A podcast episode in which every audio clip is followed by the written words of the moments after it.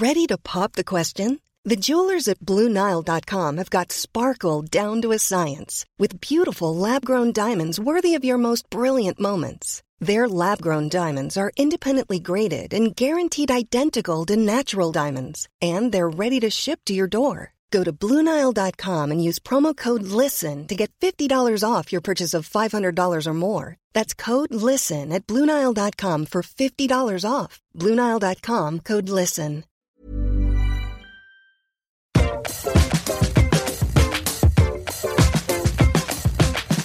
Dans Laisse-moi kiffer, Laisse-moi kiffer, le podcast du kiff et de la digression. C'est l'épisode 18. C'est faux, c'est l'épisode 19. Avec Kalindi, Mimi et Cédric, qui n'est pas Monsieur Chaussette. Non, car Monsieur Chaussette, on le déteste.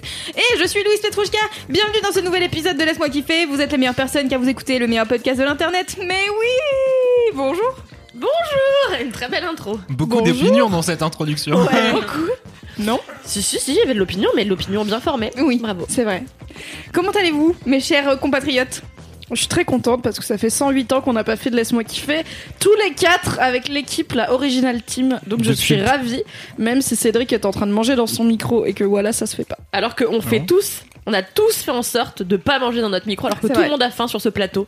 Exactement, car d'habitude nous enregistrons nos épisodes le jeudi soir, mais le jeudi soir euh, dernier, bah, c'était euh, juste férié, donc du coup euh, on enregistre le vendredi midi, le 2 novembre, c'est l'anniversaire de Fab Florent. Bon anniversaire, Fab Florent Le plus grand fan du podcast. C'est sur vrai. toute la France, voire Exactement. le monde. Euh, alors commençons cet épisode euh, de manière euh, gaie euh, avec les commentaires de nos chères auditrices et auditeurs. Kalindi, c'est pour toi. Euh, J'ai dit auditrice et auditeur. Euh, Bravo. D'abord, il y a Zelle Pauline qui commentait sur YouTube qu'elle connaissait Gabi, l'ami des tout petits. Euh, et Merci. elle- Et, elle dit big up, enfin, elle dit ou c'est moi qui ai noté, je ne sais pas, big up la vieillesse. Est-ce qu'elle l'a dit Non, ou est-ce que c'est Loulou qui le dit Je pense que c'est moi qui le dis, désolé. Euh, donc voilà, et en effet, j'ai regardé Gabi, euh, l'ami des tout petits, le, le générique. Et ça a l'air euh, C'est rempli de clitorisme. très. Ah oui, c'est rempli de clitoris. C'est très années 80 et avec une voix très pénible. Gabi, Gabi, Gabi, Gabi, Gabi, l'ami, l'ami, l'ami des tout petits. J'aime raconter C'est là que Mimi se rend compte qu'elle a raté un épisode d'enregistrement de Laisse-moi Ah oui. kiffer. Je, écoute, vous savez que je n'écoute pas Laisse-moi kiffer. Ni quand j'y suis, ni quand j'y suis pas, puisque quand j'y suis, je connais. Et quand j'y suis pas, ben, j'ai d'autres podcasts de nerd à écouter, donc j'en ai genre 18 en attente, principalement. Donc je n'ai aucune idée de quoi vous parlez, vous pourriez dire n'importe quoi et je ne le saurais pas. Euh, sinon, qu'est-ce qu'il y a Écoutez, il y a Unay qui nous a envoyé une musique euh, de bruit de paix euh, jouée à la flûte. Oh, Euh, génial voilà, Que voulez-vous? J'étais vraiment, j'ai cliqué sur ce truc et c'est un P. Et ensuite, c'est décortiqué en notes. C'est genre, la personne explique, elle fait, mais si, regardez, c'est euh, face ici, lol, euh, lol. Face ici doré. face ici doré. Et donc, du coup, ils disent, maintenant, on va jouer, on va jouer ce P à la flûte. Et ils le jouent à la flûte. Puis après, ils refont le P et je suis là, d'accord. Donc, des gens sont vraiment pris la tête sur les notes d'un P. Mais c'est génial. C'est compliqué. Faudrait qu'on fasse la même chose avec un harmonica. N'hésite pas. Ou un kazoo. Ou un kazoo. C'est l'instrument le plus drôle du monde. C'est vrai vrai. c'est le meilleur instrument. Ou au triangle. Comment fait-on un bruit de paix au triangle? Je pense que c'est impossible. Ah sinon il y a euh, c'est juste Lily qui nous a envoyé euh, une photo de c'est des toilettes de la fac de Lille où elle est en cours et où elle dit que euh, elle les aime mais en même temps elle les déteste parce que c'est un mur d'expression et les chiottes on le sait souvent c'est des 06 des trucs de t'es une salope et tout non là c'est le mur des spoilers donc du coup les gens font spoiler Walking Dead spoiler Game of Thrones C'est machin hein. tellement la meilleure et la pire chose Oui. Et ben, je pense que c'est à peu près son, son sentiment à propos de ce mur. Et vraiment, elle a envoyé ça en disant, je sais pas quoi penser. D'un côté, je suis contente et en même temps, non. Putain, mais en plus, moi, je suis, je pense que je suis psychologiquement incapable de pas lire un truc écrit que j'ai sous le nez. Donc vraiment, j'irais dans ces chiottes, mais genre avec des œillères, tu sais, je regarderais le sol et tout, tout le temps. Ce serait tellement un challenge personnel. Donc, Oh là là. euh, donc voilà, vous nous direz si vous voulez que je poste cette photo des toilettes, puisqu'il y a probablement des, des spoils de séries que vous regardez. Donc à vous de voir. Euh, vous nous dites, envoyez un mail à spoil de série mademoiselle.fr comme point com. Euh, Point faire. Bon. point faire.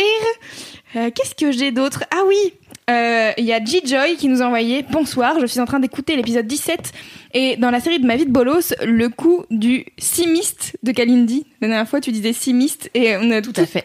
toutes compris qu'est-ce que ça peut être si mist. En fait, c'était si plus loin mist le mot en anglais. Et donc, euh, DJ nous dit, euh, moi aussi, euh, la première fois que je vous ai entendu dire real quick, j'ai googlé real quick R-I-L et quick le, le mot C-O-U-I-C quoi. C'est En un seul mot, comme une conne persuadée que c'était une expression parisienne. J'ai envie de l'écrire comme ça maintenant. car je suis bretonne, coucou Mimi.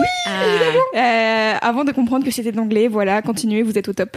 Donc merci pour ça, m'a fait beaucoup rire Real Quick, écrit comme ça, j'ai trouvé ça trop bien. J'ai envie, je vais en faire un nouveau mot. Écoute, euh, chère bretonne dont j'ai oublié le prénom, si tu vois écrit dans des articles Mademoiselle Real Quick en un mot, tu sauras que c'est grâce à toi.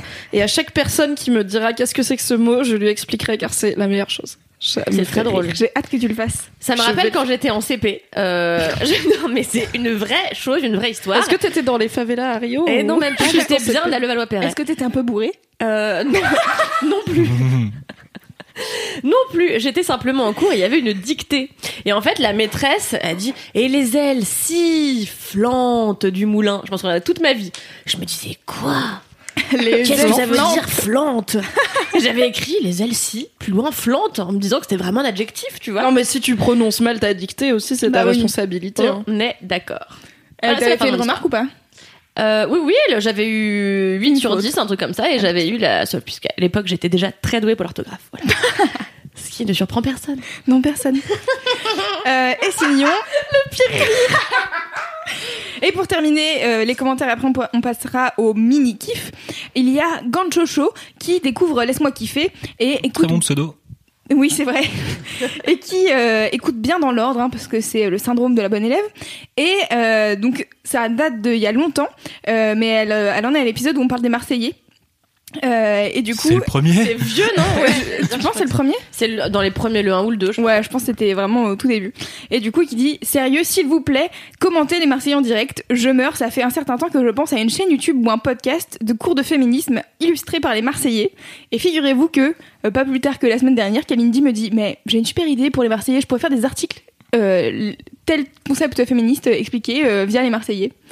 Est-ce que c'est pas. les grands euh, esprits. les Les grands grands esprits se rencontrent. Ouais. Ben, donc ça arrivera, oui, je pense. Bah maintenant c'est dit, I c'est dit au public, donc c'est Voilà, acté. Hein, T'es obligé de le faire. Oui, je pense que ça va être très drôle parce que oui, en effet, la semaine dernière, et ça fait longtemps que je veux le faire. Il y a quelques mois, j'étais arrivée avec avec cette idée pour en parler à Clémence, et en fait, je l'avais jamais fait car ma vie. Et euh, car trop de choses à faire. Et euh, ça fait longtemps que je veux faire ça parce que vraiment, moi, je suis tous les jours. Il n'y a pas un épisode des Marseillais que je ne regarde pas. Et là, c'est les Marseillais versus le reste du monde, euh, qui est ma préférée. Donc le concept rapidement, c'est les Marseillais qui joue contre le reste du monde. Donc, c'est une équipe composée de tous les autres gens de télé-réalité, de plusieurs chaînes confondues. Et, euh, et donc, du coup, en fait, ouais, ils se clashent et tout. Et, euh, et c'est trop bien. Et, Cet accent. non, mais cet accent était très. tu- Attends, Non, c'était mais bien. vas-y. Et, euh, Elle a et dit donc c'était à la fin de la semaine, euh, ils ont alors toutes les semaines ils ont des défis genre euh, il faut faire un cocktail au citron. C'est l- voilà ce genre de défi. Ce niveau de challenge. Ce niveau-là de challenge. Euh, et donc du coup celui qui a fait le meilleur cocktail Faut au citron, le meilleur, c'est ça. le meilleur. Euh, voilà et cette grosse pression, ils sont vraiment tout compète comme ils disent. et donc allez. Et à l'issue de ça, à la fin de la semaine, euh, l'équipe qui a gagné le moins de points, donc qui a raté le plus de défis, euh, doit éliminer un membre de sa famille. Et bien sûr, c'est la fête au sexisme de partout, euh, ce qui ne m'empêche pas d'aimer l'émission, de, de, de beaucoup rire et de l'apprécier avec euh, tendresse même. Voilà. Voilà, donc bientôt les, épi- les, Tout à fait. les articles de Kalindi sur. euh, Je sais pas Marseillais. des articles, il y en aura au moins un, tu vois. Ah, Je vais bah, pas ah, c'est m'engager bien. non plus sur une série Une de série 40 de 30 articles. Dossier Voilà, nous sommes à la fin des, des commentaires de nos chers auditeurs et auditrices.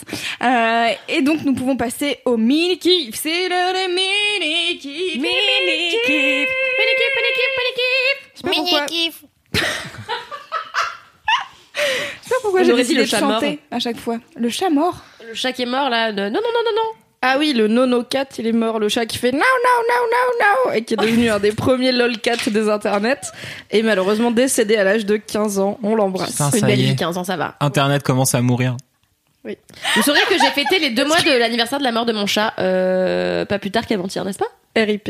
RIP. Désolée, je suis sur Mimi qui fait non, non, non. RIP MDR. Trop mignon. Je lis très bien les lol cats, voilà. On peut pas être bon en Oui. tout, mais je suis bonne en ça. Alors, qui veut commencer avec la mini-kiff? Alors, mon mini kiff, euh, j'ai beaucoup de kiff pour une fois. Donc, j'ai choisi un kiff en fonction de voilà de que- que- qu'est-ce que ça m'a procuré. Là, ce mini kiff est presque un gros kiff. Ah. Euh, c'est excusez-moi, j'ai bu un Perrier, donc je vais étouffer un ro. Voilà. J'espère qu'on aura l'audio. La classe. Excusez-moi. Mais quelque part, ça se rejoint. Parce que euh, j'ai découvert pas plus tard que lundi un nouveau restaurant dans le quartier qui s'appelle Li... Euh, je sais plus, donc vous Ça, mais encore un mini kiff préparé à la zeuble. C'est quoi ça Ça s'appelle Liu c'est trop compliqué. Euh, hot Pot et euh, quelque chose Hot Pot. Et euh, c'est rue d'Anguin, euh, de Paris 10e. Et en fait, c'est un restaurant de fondue asiatique. Délice. Génialissime. Et en fait, le Mm. concept que je connaissais très peu, parce qu'en fait, on connaît à peu près tous la fondue bourguignonne euh, et puis la fondue euh, savoyarde. Mais là, euh, c'est donc une fondue asiatique où t'as un gros pot. Donc c'est très compliqué au début pour C'est plus comprendre. chinois ou japonais? C'est plus chinois, je Ah, crois. Je sais pas, je sais pas. Euh, et donc c'est assez compliqué parce qu'en fait au début on t'apporte une grande carte et tu dois cocher toi-même euh, tout ce que tu veux dans ton hot pot. Sauf que il y a tellement, il y a une infinité de possibilités, c'est génial. Et donc après on te sert un gros pot comme ça euh, qui chauffe sur une plaque euh, chauffante, qui est divisé en deux parties. Donc tu peux choisir deux ou trois bouillons. Moi j'ai choisi saté et euh, euh, cèpe tomate. Oh. Donc voilà, j'ai un, un, truc- un, un côté. J'ai pas mangé, je regrette. Bouillon saté. Désolé, un bouillon de saté délicieux. Et alors, tu peux choisir plus ou moins piquant. J'ai pris très piquant, euh, voilà. J'ai chialé ma race pendant deux heures. Et donc, euh, après, tu choisis une viande. Enfin, tu peux choisir toutes les viandes que tu veux. Moi, j'ai pris boulette de langouste, boulette de poisson, bœuf. Et après, en légumes, j'ai pris shiitake, épinards, les petits champignons blancs, là, dont j'ai oublié le, qui ressemblent à des longues tubes, mais très fines. Euh, et j'ai pris, euh, Enfin, plein de choses. J'étais avec ma mère et ma marraine, c'était délicieux. Et donc après, tu viens tremper euh, les ingrédients dans ton bouillon et doucement, ça fait cuire tes, tes aliments. Il y avait de la patate douce aussi, et c'était incroyable. Je connaissais le barbecue coréen où juste tu fais griller toi-même ta viande, mais là, ce, ce concept de fondue chinoise, je passais souvent devant, j'avais jamais goûté. C'était l'occasion, et franchement, c'est ma plus grosse découverte du mois. Genre vraiment, avec ma mère et ma marraine, on était là, c'est vraiment la meilleure chose. Mais comment ça se fait qu'on n'ait jamais mangé ça avant? Mais dis donc, c'est quand même dingue. Et, euh, et voilà. Et en plus, chers auditeurs et auditrices qui nous écoutez, euh, ça n'est pas si cher que ça, parce qu'en fait, on s'en est sorti pour euh, 45 euros à 3. Euh, ce qui est 15 vraiment balles. très très honnête. On n'est même pas, euh, on est à 15 balles par tête, avec des produits franchement de, de première fraîcheur et surtout de qualité. Comme tu vois, la boulette de langouste, il y en a 6, c'est 6,50 euros. Euh, vraiment, on est sur de la très grande qualité. C'est délicieux euh, pour tous les gastronomes qui nous écoutent. N'hésitez pas à y aller. J'imagine qu'il y en a également en province. Il y en a en province. en province. J'imagine qu'il y en a en province. J'espère pour vous qu'il y en a en province. Cet endroit inconnu de la France. Bah non, mais tu veux dire quoi où on Que je va, vais citer hein. tous les, tous les villes, toutes les villes, les villages Bon, de France pas dans le reste de la on France. dirait le magicien d'Oz quand tu dis comme ça. Genre, t'arrives en province quand une tornade t'a emporté Paris et t'as Écoutez, moi je suis provinciale et je n'ai pas de souci avec le terme province, mais je sais qu'il y a des gens que ça, que ça, Ça heurte. heurte. Ah, Et j'ai quelque chose à t'annoncer, Kalindi. Il existe un mélange entre le barbecue coréen et la fondue asiatique. C'est dingue. Je viens de me rappeler, j'avais oublié ce truc. Quand j'étais à la fac, euh, je sortais avec un, avec un mec et il fêtait ses 20 ans. Il avait fait un gros truc pour ses 20 ans avec surtout, genre, toute sa grande famille et tout. Et donc, pour ses 20 ans, ils ont loué une yourte. Genre, ils venaient d'Annecy et c'était en Savoie, dans la montagne. Et du coup, ils ont loué une yourte. Et on a fait ses 20 ans là-bas avec donc toute la smala. Donc, c'était une yourte immense avec plein de grandes tables et tout. Et euh, c'était donc logiquement tibétain la bouffe. Et en fait ils avaient un truc qui je sais pas du tout comment ça s'appelle mais en gros ça un- ça ressemble à un chapeau. C'est un cône avec des pics dessus. Et après le chapeau il se donc c'est en Hein c'est en fonte donc ça ressemble à un cône avec des pics dessus et après le chapeau ça fait comme un rebord de sombrero où là il y a du bouillon du coup ta viande tu la fais griller sur le cône Ah, tu qui la est mets sur hyper les chaud pics? Et après, tu la trempes dans le bouillon qui bout tranquillement en dessous et tu mets tes nouilles et tout dans le bouillon. Et tout ce que tu veux faire griller, tu le plaques sur le cône, tu l'accroches sur le pic. Et du coup, tu manges ta viande grillée que tu peux ensuite mettre dans le bouillon et tes légumes et tes nouilles cuites dans le bouillon. Ça m'avait retourné le cerveau. J'étais là, waouh. choc Waouh. Pour le coup, c'est un vrai choc. Euh, je ne connaissais pas du tout. Et ça s'appelle comment je, bah, je sais pas, c'était un truc tibétain, tu vois, mais genre c'était un mec originaire du Tibet qui avait la yourte euh, qui louait pour des événements et ça c'était le repas, tu vois, normal euh, de la yourte qui va avec la yourte. Du coup, je ne sais pas, mais je pense que si tu cherches euh, Je vais chercher. grillade, grillade fondue, grillade bouillon Tibet, Tibet, tu vois. Oh, je vais chercher. Peut-être Si qu'il y en je a. le truc à d'ingénieur qui a la dalle quoi. Je vais designer un machin qui pourra faire griller et mettre du bouillon en même temps en fond. trop bien, C'est génial. Je vais Il y a essayer de un effet trouver. quoi. cette Ah personne. ouais, de ouf. Mais tout ce qu'ils font du. Vas-y, Loulou. Loulou, tu as quelque chose à dire, Loulou pas. Je vais donc essayer de trouver. Si je ne trouve pas, n'hésitez pas à laisser en commentaire le nom si vous le connaissez. La Voilà. You, Ah, je mettrai le- dans en les- Savoie où il y a les chapeaux qui chauffent. Non, mais je vais essayer de trouver. euh, à la- Le chapeau qui chauffe Je vais essayer de trouver ce que c'est et si vous le voyez pas dans les notes du podcast, c'est que je n'ai point trouvé. Donc euh, n'hésitez pas euh, à partager votre votre savoir. Tout à fait. Tout à fait. Et à mettre des liens où est-ce qu'on peut acheter le chapeau qui chauffe. Car je me dis, au lieu de demander un appareil à raclette à Noël, tu peux demander ça et ta vie Tu change. peux le fabriquer tout toi-même d'ailleurs. C'est compliqué de J'ai fabriquer un rarement des truc en fonte. en fonte chez moi. Écoute, Mimi fait un effort aussi. Hein. Ah, je suis pas très travaux manuels, tu vois, je vais un rarement à- marteau, à un Cultura. briquet, et puis tu fais chauffer, tu tapes dessus, ça fait un chapeau. Pas Facile. compliqué. C'est dingue. Mais c'est comme les arbres à nanes. Tu sais, des arbres où tu suspends les nanes, euh, le pain indien. Voilà, bah ça existe, un, un pain. Ça existe Un pain à nanes. Vous regardez d'un air bizarre. En fait, un jour, je regardais Cauchemar en cuisine, mais le- le- la version anglaise avec euh, Gordon, Gordon Ramsay. Et un jour, il va dans un dans un restaurant indien qui en fait beaucoup trop, avec des filaments, avec des LED, tout qui brille. T'as l'impression d'être sur Pandora, tu vois. Et euh, sauf que c'est un restaurant indien, il y a des cascades, c'est la folie. Et là, t'as des des arbres géants à nanes que les gars viennent mettre sur chacune des tables. Et la Gordon Ramsay dit mais ça suffit, mais stop, mais arrêtez, je stop. Voilà. Et après, il enlève tous les arbres à nanes. Il dit ah, fuck off les, les arbres à nanes. Et puis voilà, comme il fait régulièrement. Comme une personne en colère. Il fuck off tout. Ah, on Très l'adore. bien. On enchaîne avec euh, le mini kiff de Mimi. Ok. J'ai beaucoup hésité pour mon mini kiff, mais le problème c'est que euh, comme euh, je n'ai pas été là depuis un moment, j'ai fait des articles de la plupart de mes mini kiffs récents. Donc j'ai une frange, j'en ai fait un article. J'ai une nouvelle robe, j'en ai parlé dans les favoris. Donc je suis là, tu vois, pour les gens vraiment studieux qui suivent tout Mademoiselle. Bah ça fait redite. Donc Oui. il faut que je prenne un truc euh, qui est un peu euh, out of the box. Donc euh, Out of the box. sans yes. surprise aucune, j'ai choisi mot. Game of Thrones, qui est mon mini kiff du jour. Mais meuf, ça sort Eh dans six mois. Je sais. Mais il y a eu, en fait, aujourd'hui, donc on- nous sommes le vendredi 2 novembre et euh, Entertainment Weekly, un grand magazine de pop culture euh, américain, a sorti le premier dossier officiel sur Game of Thrones saison 8 avec des photos du cast, des interviews des acteurs qui racontent évidemment pas ce qui se passe dans les épisodes parce que sinon ils ont des procès au cul. Mais comment ça s'est passé le tournage et à quoi on peut quand même vaguement s'attendre? Il y a un peu des infos quand même, tu vois. Et je ne l'ai pas lu car j'ai décidé de ne pas euh, prendre le risque de déduire des choses. Enfin, je veux y aller le plus vierge possible dans cette dernière saison. Rappelez-vous que je lis Game of Thrones depuis que je suis au lycée, que j'étais Daenerys au lycée en 2006 et que vraiment au carnaval du Ça- lycée personne savait c'était qui. Daenerys. Donc j'ai eu des longs moments de solitude et c'est l'accomplissement d'une partie de ma vie qui va qui va arriver avec cette dernière saison qui commence mi 2019 et qui est en attendant les livres un jour maybe la fin de Game of Thrones. Et donc il y a eu ça, et en plus aujourd'hui, comme on l'a dit, c'est l'anniversaire de Fab Florent, et Fab Florent m'a commandé pour son anniversaire un récap rigolo de ce qu'il voulait, car euh, je lui ai proposé, euh, je sais, en fait, il est pas matérialiste, donc c'est chiant de lui faire des cadeaux, et je lui ai dit bah vas-y, euh, comme je t'avais fait pour The Revenant il y a deux ans, je te fais un récap rigolo, et donc je l'ai pas encore fait car je suis Alors, très peu ponctuelle. Explique ce que c'est les Ah récaps rigolos. Donc les pas. rigolos, c'est un truc que j'ai lancé sur Mademoiselle avec Game of Thrones saison 5, où en fait je, je regarde l'épisode, je prends des captures d'écran de à peu près tout ce qui se passe et j'écris des blagues dessus. Et du coup comme ça tu sais à peu près ce qui s'est passé dans l'épisode, mais je fais aussi des blagues de prout et j'aime bien. Et euh, du coup, euh, bah ça a très bien marché et j'en suis très contente que les gens aiment bien euh, rigolos de Game of Thrones. Et ça faisait un moment qu'on se disait ce serait cool d'en faire pour les films. Mais bon, en vrai, c'est long à faire déjà pour un épisode de une heure ou un peu moins d'une heure. euh, donc euh, pour un film, c'est laborieux. Et il y a deux ans, avec Fab, on était allé voir The Revenant, le film avec DiCaprio qui se fait bouffer par un ours là et qui est dans la neige Ah pendant oui, 8000 voilà, ans. Et en fait, à un moment, genre à 20 minutes du début, il s'est penché, enfin ça avait commencé depuis 20 minutes, il s'est penché vers moi, il m'a dit ça ferait un bon récap rigolo. Et du coup, j'ai passé tout le film à avoir des fous rires parce que j'imaginais les blagues cons que je pourrais écrire là-dessus. Et pour son anniversaire, je lui ai donc fait le récap rigolo de The Revenant qui a fini sur Mademoiselle d'ailleurs.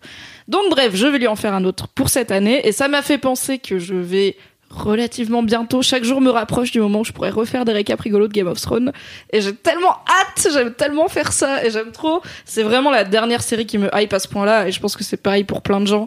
Je sais pas ce que je ferai de mon enthousiasme après, je le dirigerai ailleurs, mais je suis très très contente que ça arrive et qu'on vive ce moment de pop culture tous ensemble. Voilà. Et ben après tu feras comme moi, tu reprendras depuis le début, car c'est ce que j'ai fait pas plus tard que la semaine dernière. j'ai recommencé. Et d'ailleurs je voulais dire que Mimi donc euh, m'a filé le- l'article de, de Entertainment euh, Weekly que j'ai lu dans son intégralité. Euh, suite à quoi j'ai eu la chair de poule parce que en vrai tous les acteurs sont là genre mon dieu mais en fait on détient des trop gros secrets et en fait on est les seuls connards de la terre à connaître les secrets que des millions et des millions de gens veulent. Et du coup ils sont hyper stressés que genre un jour ils boivent une bière et il y a un truc qui sort tu vois En fait, c'est machin qui meurt, bye. Mais alors, si je peux vous, je sais que Mimi ne lira jamais l'article que j'ai écrit ce matin qui récapitule euh, la chose. Euh, toutefois, euh, je peux dire quelque chose qui n'est pas un spoil, mais qui m'a vraiment euh, fait dresser les poils. C'est que, euh, à la- en fait, euh, euh, Kit Harington, qui joue Jon Snow, euh, a pleuré plusieurs fois quand il a lu le scénario du, du- de la dernière euh, saison. Et euh, à la toute fin de l'article, on apprend pourquoi est-ce qu'il a, pourquoi est-ce qu'il a chialé. Et en fait, c'est parce qu'il dit, voilà, euh, en fait, avant, quand on ouvrait le scénario et qu'on lisait tout en entier à haute voix, à la fin, il y avait écrit fin de la saison 1, fin de la saison 2, et là, il a eu écrit fin de la saison, euh, fin de Game of Thrones. Et voilà. Et il s'est mis à pleurer comme une madeleine. Ah! Voilà. Et même moi, ça m'a fait un petit quelque chose. Bah oui. Je sais pas ce qu'on va faire pour le dernier épisode, mais il faut qu'on fasse un truc, il faut qu'on fasse une soirée ou quelque chose. euh, Grave. Une grosse de. Ah ouais, une grosse stuff Game of Thrones pour Mhm. le dernier épisode. Ce qui serait vraiment top, c'est qu'on puisse le projeter en public, mais on n'a absolument pas les droits, donc on ne va pas faire ça. Et oui, peut-être que je. En fait, la hype reviendra si un jour euh, le nouveau tome euh, sort, qui n'est Oui. même pas censé être le dernier, donc je pense que ces bouquins ne finiront jamais. Mais à ce moment-là, mon enthousiasme trouvera une nouvelle cible. En attendant, je vous parlerai de kiff qui m'enthousiasme moi. C'est pas grave. Puis il y aura le spin-off, peut-être que du coup. euh, Oui, il y aura les Oui, La hype sera aussi pas, grande. C'est Parce quoi que le les spin-off bouquins qu'on attend trop longtemps, c'est toujours tendu. Hein. Mm. Moi, j'avais Euh, attendu 20, 15 ans la fin de la Tour sombre de Stephen King. bah, quand c'est sorti à la fin, c'était la pour- grosse déception. Euh, moi j'ai eu la chance de tout lire d'un coup et j'ai vraiment pas été déçue mais euh, bah pff, le seul truc que j'avais suivi comme Game of Thrones c'était Harry Potter mais c'était tous les ans quoi c'était assez Oui. Stable et donc le préquel de Game of Thrones le spin-off de Game of Thrones c'est un préquel qui se passe des millénaires avant qui va s'appeler a priori The Long Night et euh, donc la longue nuit et qui va euh, bah, raconter tout tout un pan euh, de l'histoire de Westeros avec d'autres Avec les bagarres de dragons. Avec les bagarres. En fait, c'est avant que les Ah. Targaryens arrivent, donc il n'y a pas de dragons. Mais il y aura Oh. l'origine des White Walkers, il y aura des Stark. Ah. En fait, dans la famille Stark, il y a très très longtemps, c'était un peu des, des demi-dieux. Enfin, c'était pas juste des gars, quoi, qui étaient bons à l'épée, ils étaient un peu légendaires et tout. Ah, c'est genre Et ils ont casté la première euh, actrice qui est Naomi Watts au casting de ce truc. Ok. Donc, euh, nous verrons. Mais bon, on en est à. Ok, on a un nom au casting, donc c'est pas tout de suite. Ouais. Peut-être, Inch'Allah, d'ici là, on aura un nouveau tome de Game of Thrones, je sais pas. Bon, Genre, après, ils si vont tu nous écoutes, sors-toi les doigts, plaît. Il est quand même très vieux, le pauvre Georgie. C'est clair. Mais personne l'a obligé à faire un truc qui durait si longtemps. À la base, il devait en faire trois et il a dérapé. Donc oui, il est vieux, il kiffe sa vie, mais tu vois, Trop il, voilà, il coproduit des a. choses. Il a quel âge Je sais pas. Il a euh, 150 60, ans. euh, entre 60 et 70. Il a pas Ah, c'est 70, tout, merde. il a un peu moins. Oui, non, c'est pas. Je suis désolée, mais Stephen King, pour le coup, il a 70 piges, il sort un bouquin par an, tu vois. Bah oui, mais est-ce ils sont pas parfois- tous bien. Voilà, parfois il devrait pas. Donc Mm. Oui, finalement. mais entre un, un par an, pas toujours bien, et ça fait, je sais pas, un truc genre 7 ans qu'on attend. Oui, je suis d'accord. Mais il vaut mieux créer l'attente pour que la chose soit extraordinaire plutôt que de pas créer l'attente et qu'on se fasse chier parce que les trucs sont nuls. Voyons les choses du bon côté. Non, mais des fois, il, il sort des livres bien King. encore, hein, Stephen King. Oui. hein. Donc, des fois, tu vois, t'as pas d'attente et après, tu fais, waouh, putain, c'était trop cool. Et après, un an plus tard, bon, moi, c'est pourri. C'est comme euh, une saison, euh, une saison de série Netflix. Des fois, c'est bien, des fois, c'est pas bien, mais tu sais que ça arrive. Tu peux manager tes attentes. Des attentes. Voilà, c'était mon mini kiff euh, extrêmement surprenant et inattendu. J'aime bien Game of Thrones, le saviez-vous? La meuf se recycle tous les ans. En fait, Game of Thrones, vous savez Game of Thrones? Game of Thrones, j'adore. Game of Thrones. Et encore, j'ai pas fait Stephen King dans la Non, mais- Et surtout, C'est vrai c'est vrai. C'est quand j'aurais vraiment pas de Ah, kiff, c'est je serais là. Alors, vous connaissez Stephen King? Non, Est-ce que c'est vous quand avez t'auras huit vu heures devant Cimetière. vous? Oui, ou peut-être ça partie 2. Mais, et encore, attendez euh, que les épisodes sortent. Parce que une fois que les épisodes vont sortir toutes les semaines, ça sera Mimi, elle sera là. Hum, regardez, il y a Game of Thrones. Non, promis, mais j'essayerai de attends. pas le faire. Comment tu peux être aussi fan de Stephen King alors que tu flippes devant Rusty Lake Mais parce que j'ai les livres qui font peur, ça me dérange pas parce que c'est dans ta tête. Tu vois, j'ai pas de. En fait, j'arrive pas à me forcer à regarder. à- Quand je regarde un film d'horreur, je subis, c'est-à-dire l'action, elle se passe, Ah, peu ah, importe ah. ce que je fais. Quand je joue à Rusty Lake, c'est encore pire parce que c'est moi qui dois choisir de créer l'action. Quand tu lis un livre, bah tu t'as signé le contrat, c'est toi qui lis au bout d'un moment euh, et t'as qu'à fermer le livre si t'en peux plus. Mais je trouve, enfin, Mais en termes d'impact, moi je trouve je peux que jamais me faire trop peur non dans ma tête alors que il y a pas de jumpscare dans les bouquins tu vois je déteste les jumpscares et dans les films d'horreur il y en a souvent et les rares que j'aime bien c'est ceux où il y en a pas trop donc euh, j'aimerais trop voir le, film que tu te fais dans ta tête dans ah c'est moche un hein. livre. C'est pas sympa, Les murs hein. sont rose bonbon, c'est cool. Ou tu te fais des, tu te fais Non, un truc fait qui fait ultra même, badé. Mais euh, bah ça peut pas faire enfin ça peut pas faire une peur que je peux pas supporter parce que c'est mon cerveau qui l'a créé tu vois. T'as lu ça, toi qui adores les clowns ouais j'ai lu ça j'ai- lu tout Stephen King sauf genre les trois derniers. Et t'as vu les films Ouais. Et du coup, ça se passe mieux quand tu vois Bah, les films pire parce que le tu film connais déjà parce que le... film déjà il y a des trucs qui changent par rapport au bouquin donc tu peux pas dire c'est bon je connais tout je l'ai déjà lu parce que forcément c'est différent. Et t'as des putains de jumpscares dans le film. Ah et oui. tu sais pas quand ils vont arriver et ça j'aime pas. Alors que dans le livre bon bah tu vois si tu lis euh, et il s'est tourné et euh, Gripsou était là bon c'est pas un jumpscare tu vas pas faire Oh, sa mère! Tu vois ça te surprend t'es là ah fils de pute il était Ah là depuis si, le début mais t'as pas un gros son et un gros plan en mode Ah! Tu vois. Voilà, j'ai- c'était un jumpscare audio. Bien, très bien fait, Mimi. Merci. Oscar du meilleur bruitage. Alors, ensuite, on enchaîne avec le mini kiff de Cédric. Faut que j'arrête de chanter à chaque fois. Non, c'est bien. Euh, mon mini kiff, c'était euh, il y a donc euh, deux semaines, c'était le festival podcast Paris. je fais la sait blague. que c'est pas le vrai nom. Je fais la blague parce que Mimi, elle m'a repris juste avant le début de l'épisode pour me dire que c'est le Paris Podcast Festival. J'avais mis les mots dans le mauvais sens. Ah oui. Et euh, en fait, c'est mon mini kiff parce que déjà, euh, c'était la première fois que je que j'en- j'enregistrais avec Fab euh, un podcast en public.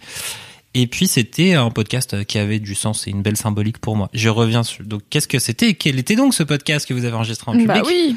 Fabrice a donc son propre podcast qui s'appelle Histoire de Daron, propulsé par Rocky. Et euh, donc Rocky le- Mag, Rocky le Mag. magazine après Mademoiselle. Si vous en avez marre de. Mademoiselle, allez Si sur vous- Rocky. si vous si vous êtes trop âgé pour Mademoiselle, c'est sur, c'est sur Rocky qu'il faut aller.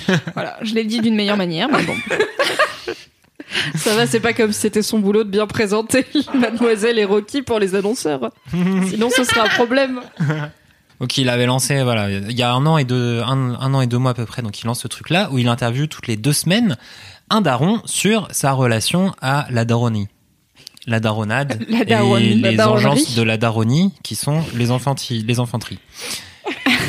Et euh, donc du coup j'avais participé à ce podcast là au quatrième épisode de ce truc quand mon propre euh, bébé avait six jours. Et Fab, il m'avait dit pendant toute l'année, ah là là, bientôt faudra qu'on fasse une update, une update de ton truc un an après, parce qu'en fait, ça le, je sais pas, ça le fait marrer un peu de me voir souffrir. Bah, Oui. Je pense que c'est exactement cette, ça la euh, raison. Dans cette année, et qu'en fait, il a une vraie passion démystifier la paternité. Mais il a vraiment une passion de vouloir faire dire aux gens, c'est dur, hein, t'en chies, hein. Dis-le bien aux gens que c'est chiant que c'est, hardcore. Euh, et donc, du coup, voilà, il voulait qu'on fasse une update au bout d'un an. Et donc, on a fait ce truc-là au moment du Paris Podcast Festival. Et donc, du coup, on a enregistré en public euh, donc ce deuxième épisode, cette suite de euh, donc de mon petit bébé Joachim euh, un an après. Et donc c'était assez euh, déjà c'était assez intéressant de revenir sur tout ça. Beaucoup parlé, on a beaucoup parlé de résilience car c'est vraiment le mot clé. Quand on a un enfant, résilience et ingratitude, j'aimerais rajouter. Yes Ce sont les deux mots clés de la parentalité moderne.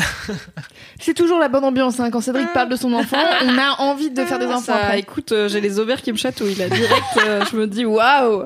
Non, du coup, voilà, au milieu. Non, mais voilà, le but c'était de faire un, une- un- euh, ouais, un bilan sans concession de la, de la première année de paternité. Et donc, il y a plein de trucs très touchants et plein de trucs euh, moins touchants mais rigolos. Et, euh, et en fait, c'était super cool parce que ça m'a aussi permis moi-même de me poser plein de questions que je ne m'étais pas posées car je n'avais pas le temps ou la ou la disponibilité mentale ou whatever euh, sur du coup ce que ça avait un peu changé en moi d'avoir un enfant et tout ce que j'avais appris de moi-même. Et d'ailleurs, pendant quand il me pose la question en live, je bug et je fais, euh, je sais pas. Et c'est lui qui m'amène la réponse. C'est intéressant. Très bon, très bon intervieweur. Et euh, donc du coup, c'était pas mal. C'était un bilan. C'était comme une séance chez le psy euh, en, en public et c'était cool. Et donc cet épisode est à retrouver, euh, me semble-t-il, sur euh, à peu près tous les endroits où on peut écouter Histoire de Daron, donc sur YouTube, SoundCloud, Spotify, Deezer, euh, euh, podcast et tout. Les apps de podcast, Voilà, de toutes vos applis de podcast préférées. Et une très fait. bonne raison de l'écouter, c'est que vous entendez Louise rire dans le public. On du coup, vous pouvez Louise l'écouter en essayant de retrouver Louise. C'est comme Ouais. Où est Charlie, mais en audio. Parce que vraiment, quand tu ris, on t'entend que toi. Ouais. En plus, des fois, tu, enfin, je pense qu'il y a des moments qui sont plus marrants pour nous qui connaissons Fab et Cédric que pour des gens lambda. Du coup, des fois, t'es un peu seul toi. Avec ce rire-là. Ah oui. Ah Mais bah, c'est comme quand j'écoutais euh, À bientôt de te revoir, le podcast de Sophie-Marie Larouille. Quand t'es dans le public, je le sais. Et quand Fab y est, je le sais aussi parce qu'il rit vraiment très fort. Donc, et Clémence aussi. Enfin, à Ouais. vous trois, euh, c'est vraiment la team Mademoiselle qui fait les bacs du podcast. J'ai écouté euh, celui qu'elle a enregistré en live euh, au Frames Festival avec Jérôme Niel. J'entendais Queen Camille et Fab rire. J'étais là, yes, très bien. On reconnaît vraiment les rires des gens de cette équipe. Tellement Mais, on rit euh, chez Mademoiselle. Bon, Le podcast, euh, donc l'histoire de Daron avec euh, Cédric au Paris Podcast Festival, euh, on entend aussi ton enfant. On entend mon enfant. chialer. Mon enfant qui crie. Voilà. Au début, on l'entend rigoler, et puis un peu plus tard, il crie. Ouais. Et ça t'a, est-ce que c'était, parce que du coup, t'as fait le premier épisode en solo avec juste Fab et celui-là en public. Est-ce que ça a changé quelque chose d'être en public? Bah, c'est quand même des trucs un peu intimes, tu vois. Ah bah carrément, ça change. euh, en fait, ça change tout. Quand t'es tout seul avec Fab là sur euh, le canapé de la pièce dans laquelle nous sommes aujourd'hui. Beaucoup trop de détails inutiles. Euh, quand t'es tout seul avec Fab, en fait, tu papotes. Tu, tu vois le- dans le regard du mec que euh, il va pas te juger, qu'il est pas là pour te juger, qu'il a- il est là pour te faire sortir euh, tes tripes un peu, tu vois, mais gentiment. Et après, en public, en fait, tu parles. Et donc, je regardais Fab, mais tu regardes aussi tous les gens que tu ne connais pas, qui étaient une soixantaine. Il y avait quand même du monde. ouais, il y avait quand même un peu de 50, monde. ouais. et du coup, t'es là et tu fais alors mon enfant, des fois je lui crie dessus à 3 heures du mat et tu vois les gens qui te regardent et tu fais Euh, j'aurais dû dire ça, je ne sais pas. et euh, du coup, ouais, il y a un vrai côté où tu souhaites, tu essayes de ne pas te heurter, euh, de ne pas penser au jugement des autres parce qu'en fait, si tu dis pas des vrais trucs, ça sert à rien de faire ce podcast. Et les gens en face, euh, ils en ont rien à retirer si tu dis que des trucs faciles et easy. Bah oui. Mais en même temps, c'était rigolo parce que quand tu fais des blagues et que t'entends les gens se marrer, c'est marrant. Oui. Et quand t'entends Loulou se marrer, c'est marrant. C'est très communicatif. Oui, j'ai un rire communicatif, écoutez. Je peux venir euh, à vos bar hein. mitzvahs et, euh, Ouais. Et à rire dans un coin. salle et à vos enterrements si vous voulez un peu de rire dans la salle, n'hésitez pas, appelez-moi. Euh, avons perdu Roger. Chut, c'est pas le bon moment. En vrai, j'ai eu un fou rire à l'enterrement de mon grand-père pendant que le prêtre, il faisait le, enfin pas le prêtre, le pasteur, c'est des protestants en Alsace. Il faisait, le- lisait des passages de la Bible euh, liés au, à la mort, tu Ouais. vois. Et en fait, c'était mon premier enterrement. Et euh, bon, bah mon grand-père, je l'aimais de ouf, mais après voilà, c'est un vieux monsieur, il était malade. Enfin, c'était pas la mort la plus choquante du monde. euh, en Oui. termes de voilà du coup j'étais pas hyper trauma j'étais juste triste et euh, et en fait le pasteur il a lu le passage euh, et quand je marche dans la vallée de l'ombre et de la mort et en fait ça m'a tout de suite fait penser à cette scène dans Titanic où le mec il fait enfin il y a un prêtre qui fait ça pour des passagers qui vont mourir. Et t'as DiCaprio qui lui dit tu veux pas bouger un peu plus vite dans ta foutue vallée? Et du coup j'y ai pensé je me suis dit merde rigole pas parce qu'en plus quand je suis nerveuse je rigole.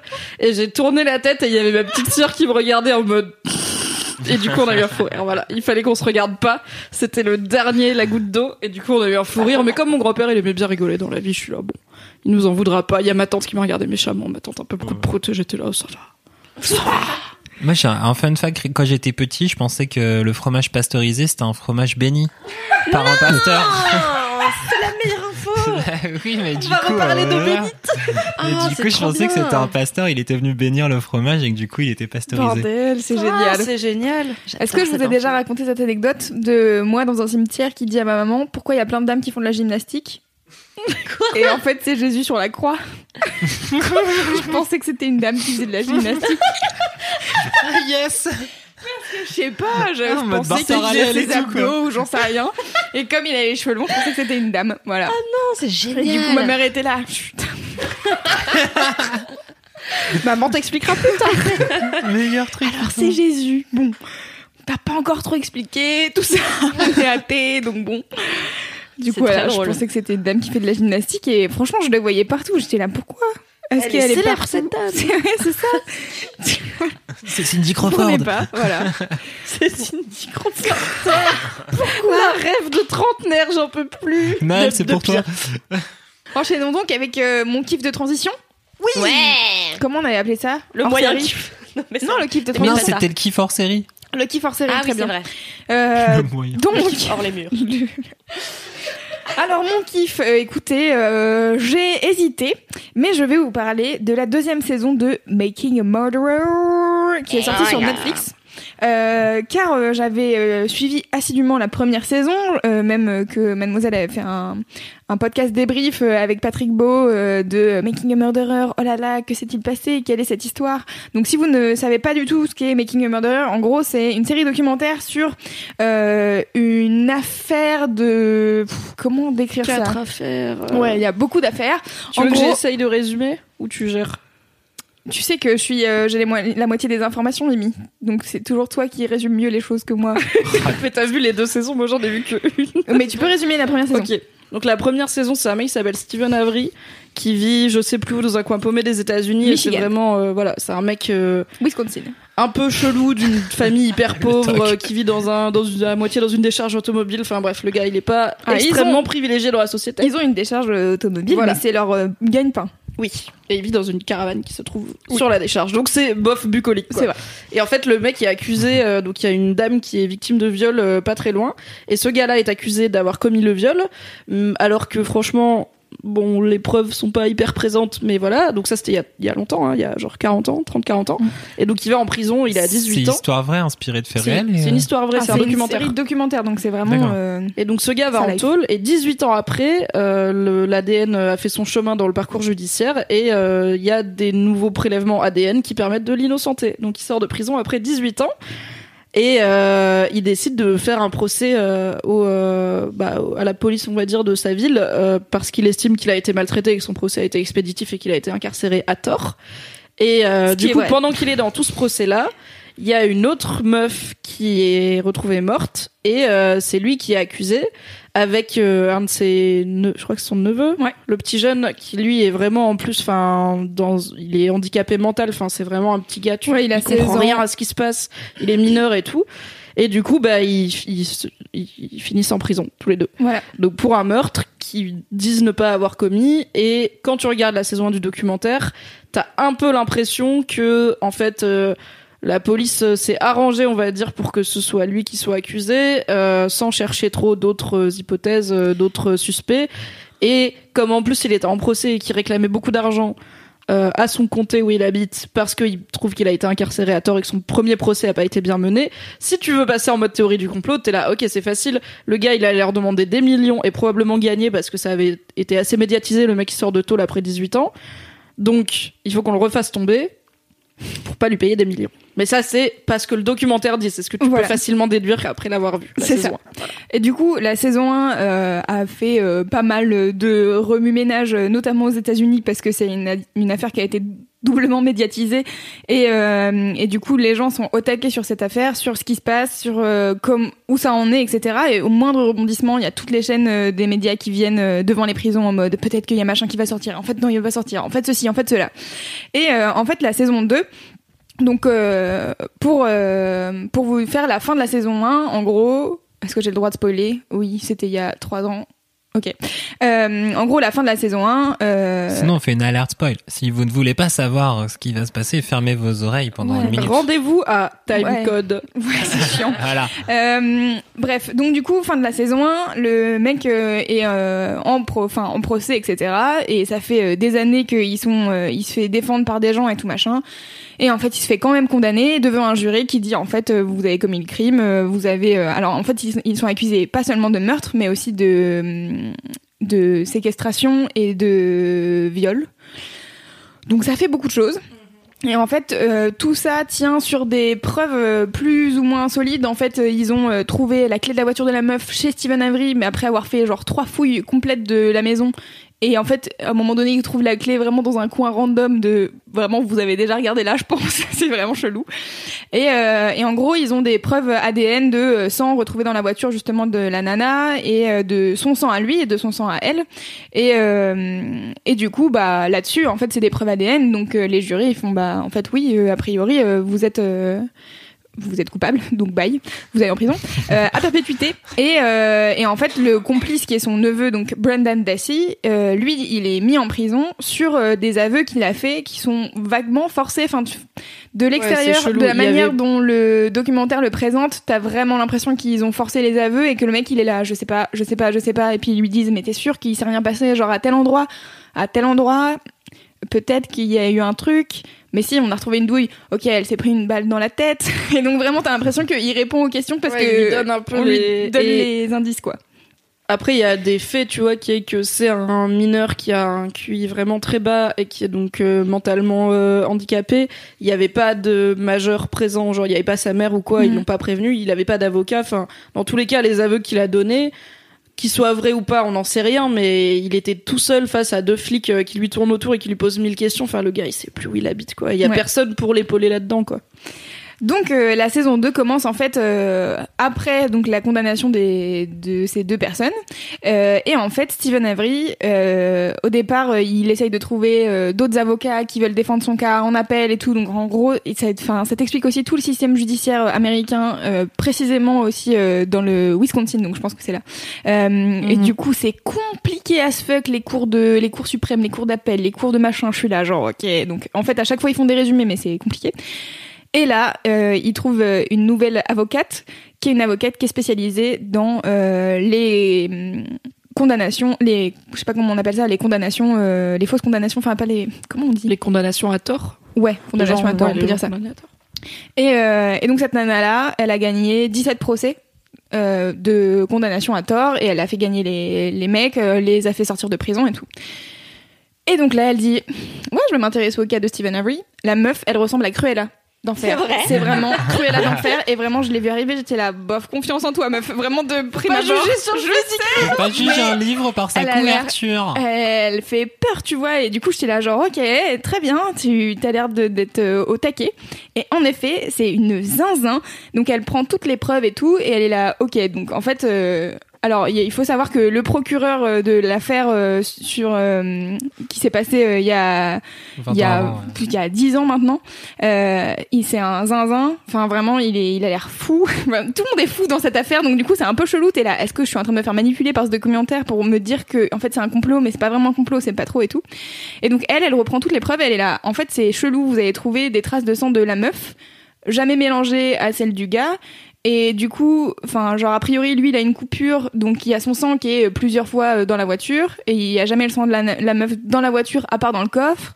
Les, les manières dont euh, les hum, taches de sang elles sont mises, enfin, tu sais, c'est genre, elle va chez un mec qui est spécialisé sur les taches de sang et il dit, bah en fait, normalement, il faut que ça aille dans ce sens-là, alors que là, ça Ah, descend vers c'est le comme bas. dans Dexter, c'est le travail de Dexter euh, de Ah, peut-être. savoir où va le sang. Ouais, Dexter, ça, ouais. il retrace euh, le trajet du sang et genre il tire des lignes, euh, des fils rouges et il est là en mode ok, est-ce que c'est cohérent, tu Ah vois, genre ah cette personne s'est suicidée, est-ce que le sang il est au Ouais. bon endroit? Et ben voilà. Et du coup, elle a, elle a un mec comme ça qui euh, gère, euh, qui gère les traces de sang. Elle a un mec qui gère euh, l'ADN euh, et qui dit justement, en fait, c'est chelou que vous ayez euh, retrouvé. hein, en fait, le procureur euh, pendant le, procès, le premier procès, il dit qu'ils ont retrouvé l'ADN de Stephen Avery sur le loquet de la bagnole, qu'il a changé un truc euh, dans le moteur et tout, et que le loquet pour accrocher euh, le, le capot, il y a son ADN dessus.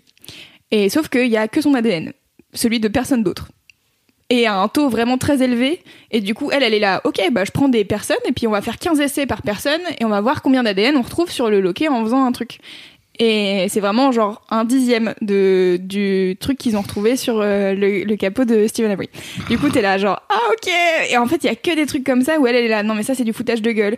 Et euh, c'est... euh, en fait, dans le Michigan, il y a une loi qui est seulement dans le Michigan, je crois. Attends, c'était pas dans le Wisconsin Wisconsin, putain, Je pardon, je c'est sais pas pourquoi Wisconsin. je veux dire... euh, En Provence. en Provence, là-bas dans le, dans le fond des États-Unis. Dans le Wisconsin, donc, euh, il y a une loi qui t'interdit de pointer un autre suspect euh, pendant le procès si t'as pas euh, un mobile, euh, un truc pour lier la personne et euh, une preuve, tu vois. Enfin, genre vraiment, c'est faut que ça soit un truc euh, vraiment construit, sinon, euh, enfin, genre arrête de bullshiter et défends ton cas. Et donc du coup, je sais pas pourquoi, c'est que un truc, c'est ça doit être la jurisprudence euh, d'un vieux d'un vieux procès. Et, euh, et donc du coup, elle, elle dit, je comprends pas pourquoi les anciens euh, avocats de Stephen Harry, ils ont pas trouvé un autre suspect parce que vraiment d'autres suspects, il y en a. Et en fait, euh, on nous a fait croire qu'il y avait que lui et qu'il était tout seul et qu'en fait c'était bien pratique parce que c'était tout sur sa propriété et tout. Mais en fait, à côté de sa propriété, on a retrouvé des os ici, on a retrouvé des trucs ici, machin. Donc c'est chelou, tu vois. Et donc elle est là, ok, je vais aller voir le voisin. Et puis elle fait un, entretien avec le voisin qui l'emmène voir parce qu'en fait lui, il était, euh, il était témoin dans l'affaire où il disait qu'il avait vu Stephen Avery faire un feu et donc du coup qui serait le feu où ils ont brûlé le corps. C'est vraiment un truc hyper sympa. Hein, euh, je- je m'en- Le podcast du kiff. Exactement. Et donc du coup, elle est là, bon, suspecte un peu ce gars-là, parce qu'en fait les chiens euh, qui ont reniflé la trace de la meuf, ils sont passés vers chez lui, machin. Donc du coup, elle fait un, rendez-vous avec lui, et puis elle fait non, en fait, euh, il m'a l'air plutôt correct. Tu vois, il avait son avocat, mais il m'a aidé à répondre à des trucs et tout, donc je pensais pas lui. Et puis euh, du coup, elle cherche en fait d'autres euh, suspects qui peuvent être euh, les personnes qui ont commis le crime et pas Stephen Harry, tu vois. Et, euh, en même temps, elle essaye de débunker euh, justement toutes les preuves d'ADN et de machin qu'ils ont trouvées en disant franchement c'est chaud, on dirait que c'est falsifié de ouf, mais à peu On dirait près, quand même beaucoup qu'on a mis cet ADN là où il est. Bon. à peu près les trois quarts des, des preuves ont l'air falsifiées, tu vois. Genre elle est là, non mais euh, ce truc c'est chelou, ça ne va pas. Et là, je Ça ne finira jamais cette affaire. elle dit je n'ai jamais vu un truc aussi abusé, Mal tu branlé, vois. quoi. Et euh, elle a son mec spécialiste de l'ADN qui est là. Franchement, des, des affaires où il y a deux, trois trucs qui vont pas sur les preuves, ça passe, enfin c'est normal, on étiquette, on étiquette, Une étiquette. on Étiqueté. étiquette moins, euh, moins bien un truc, enfin j'en sais rien, tu vois, ça peut arriver. Mais là, il y a vraiment beaucoup de trucs chelous qui se sont passés.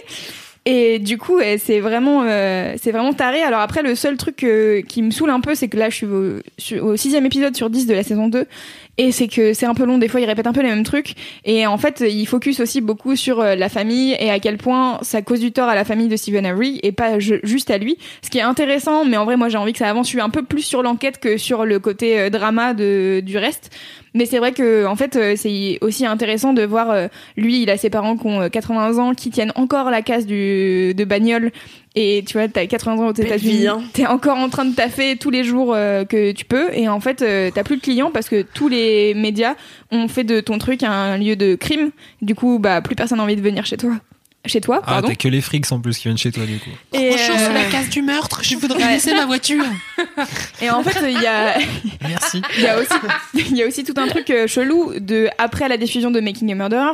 Donc en gros, ils ont été quand même pas mal euh, critiqués parce qu'ils avaient omis de dire certaines preuves dans le documentaire, Oui, il y etc. a pas mal de gens qui ont dit que le docu était orienté quoi. Oui, mais en fait, c'est sûr qu'il est orienté, tu vois. Et Tous les docus sont orientés. Exactement. Il y a des gens qui sont là, non, non, le but d'un documentaire, c'est d'être objectif. Je suis là, non, vraiment, jamais vu un documentaire objectif de ma life. De toute façon, si tu poses une caméra et que tu mets play, bah t'es pas objectif Bah, parce ouais. qu'on voit qu'une partie des choses. Ouais. Donc, euh, Et, euh, et donc du coup, il commence par ça, par euh, le fait que c'est sorti Making a Murderer et tout ce que ça a fait comme euh, ramdam derrière. Et euh, j'ai utilisé le mot ramdam, c'est pour ça que tu ris. et, euh, et en fait, euh, notamment le fait que Stephen et Brendan, et ils sont un peu devenus genre de sex symboles chelous de pour plein de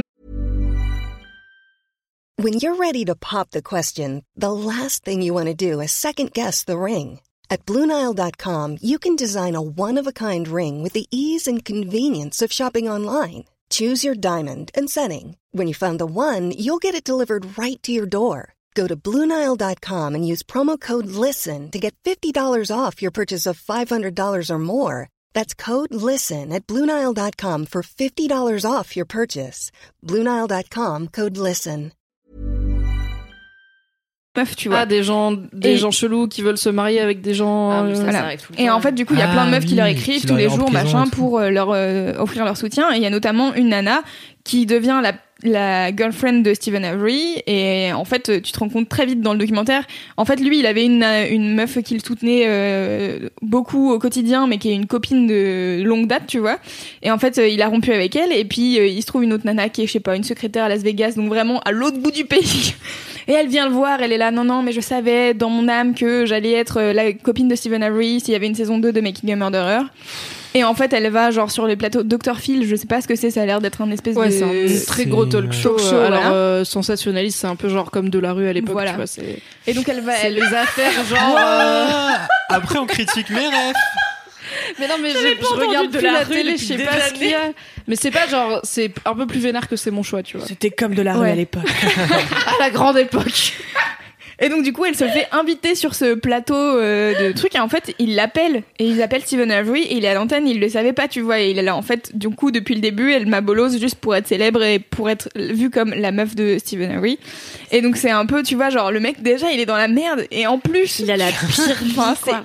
horrible, c'est vraiment Coupable ou innocent, il a en tout cas la pire existence. clair. Parce que quoi. dans tous les cas, même s'il finit par sortir, le gars maintenant il a 50 ans, même Ouais. plus, tu vois, il a passé une très grosse partie de sa vie en prison et une fois qu'il sera sorti, il sera célèbre, donc sa vie elle va être chelou. Ouais. Enfin, en plus il est un peu chelou, tu vois. Enfin, Ouais. c'est chaud. Et il y a un autre truc, La prison ou la casse c'est euh, et donc du coup en fait tu suis tu suis les deux affaires. D'un côté il y a Stephen Avery où il y a la super euh, avocate euh, qui est complètement ouf, euh, qui a 12 000 experts euh, avec elle pour essayer de contrer tous les arguments euh, du procureur. Cruella d'enfer. Et de l'autre côté, vraiment, je te jure, je te montrerai une photo, on dirait Cruella d'enfer. Mais c'est pas négatif, hein, c'est juste, on dirait vraiment un personnage de Disney.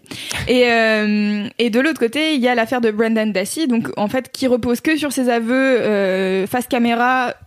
Est il limite plus tragique finalement parce Ouais. que tu sens que lui il comprend rien à ce qui se Ouais. passe. quoi. Voilà.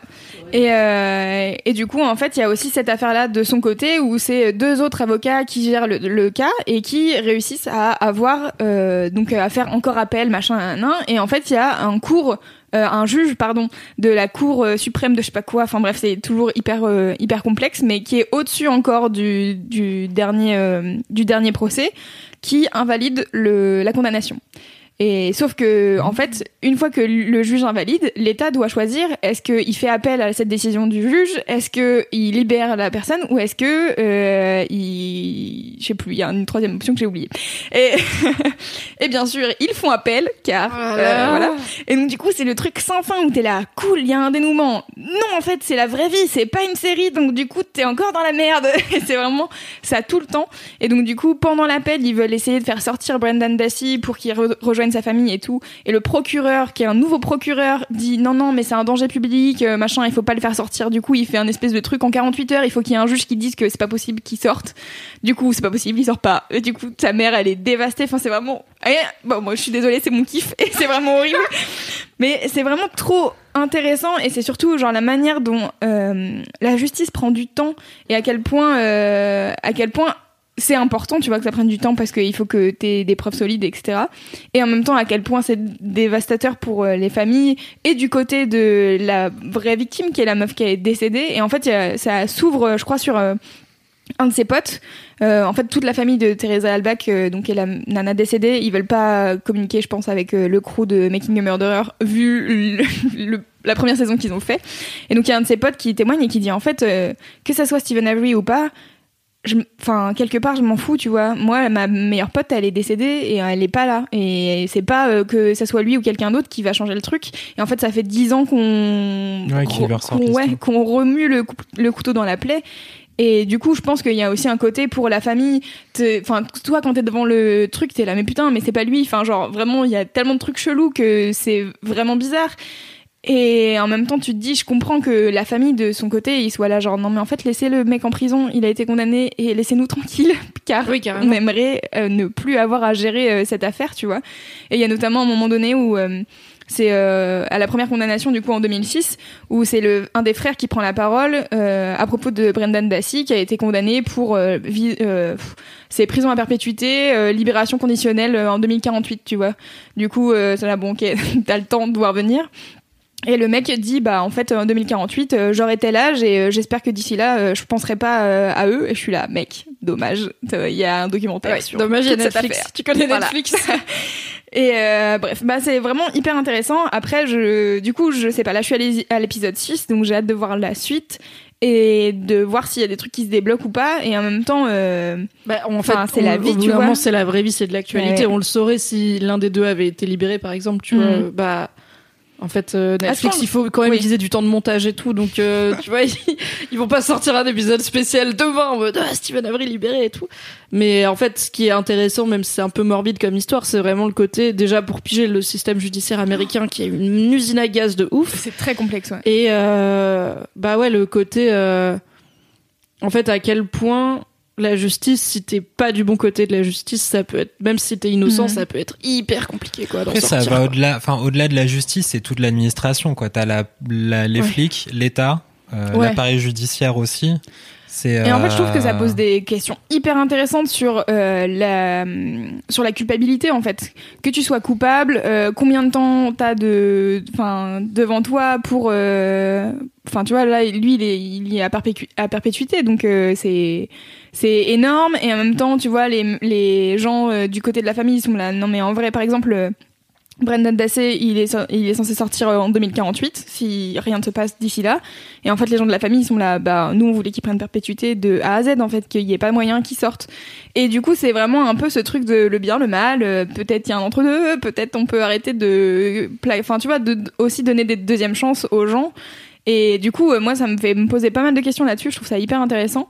Et il y a aussi un autre truc, c'est que le premier procureur, donc, euh, qui a géré la condamnation de Brendan Dassey et de Stephen Avery, qui s'appelle Ken Kratz, est un zinzin, mais pas possible. C'est-à-dire a un moment donné, là, dans, cette saison, où Brendan Dassey, il y a un- une nouvelle audition auprès, du coup, euh, des juges euh, au niveau de l'État, ou parce que, enfin, tu vois, genre, ils ont fait euh, le côté fédéral. Ouais, c'est vraiment- mes couilles, enfin, c'est long. c'est quoi. vraiment hyper long. Et donc ces juges-là euh, font une nouvelle audition de l'avocate et du procureur pour savoir euh, qui euh, de l'accusation ou de la défense euh, va réussir à gagner ce truc.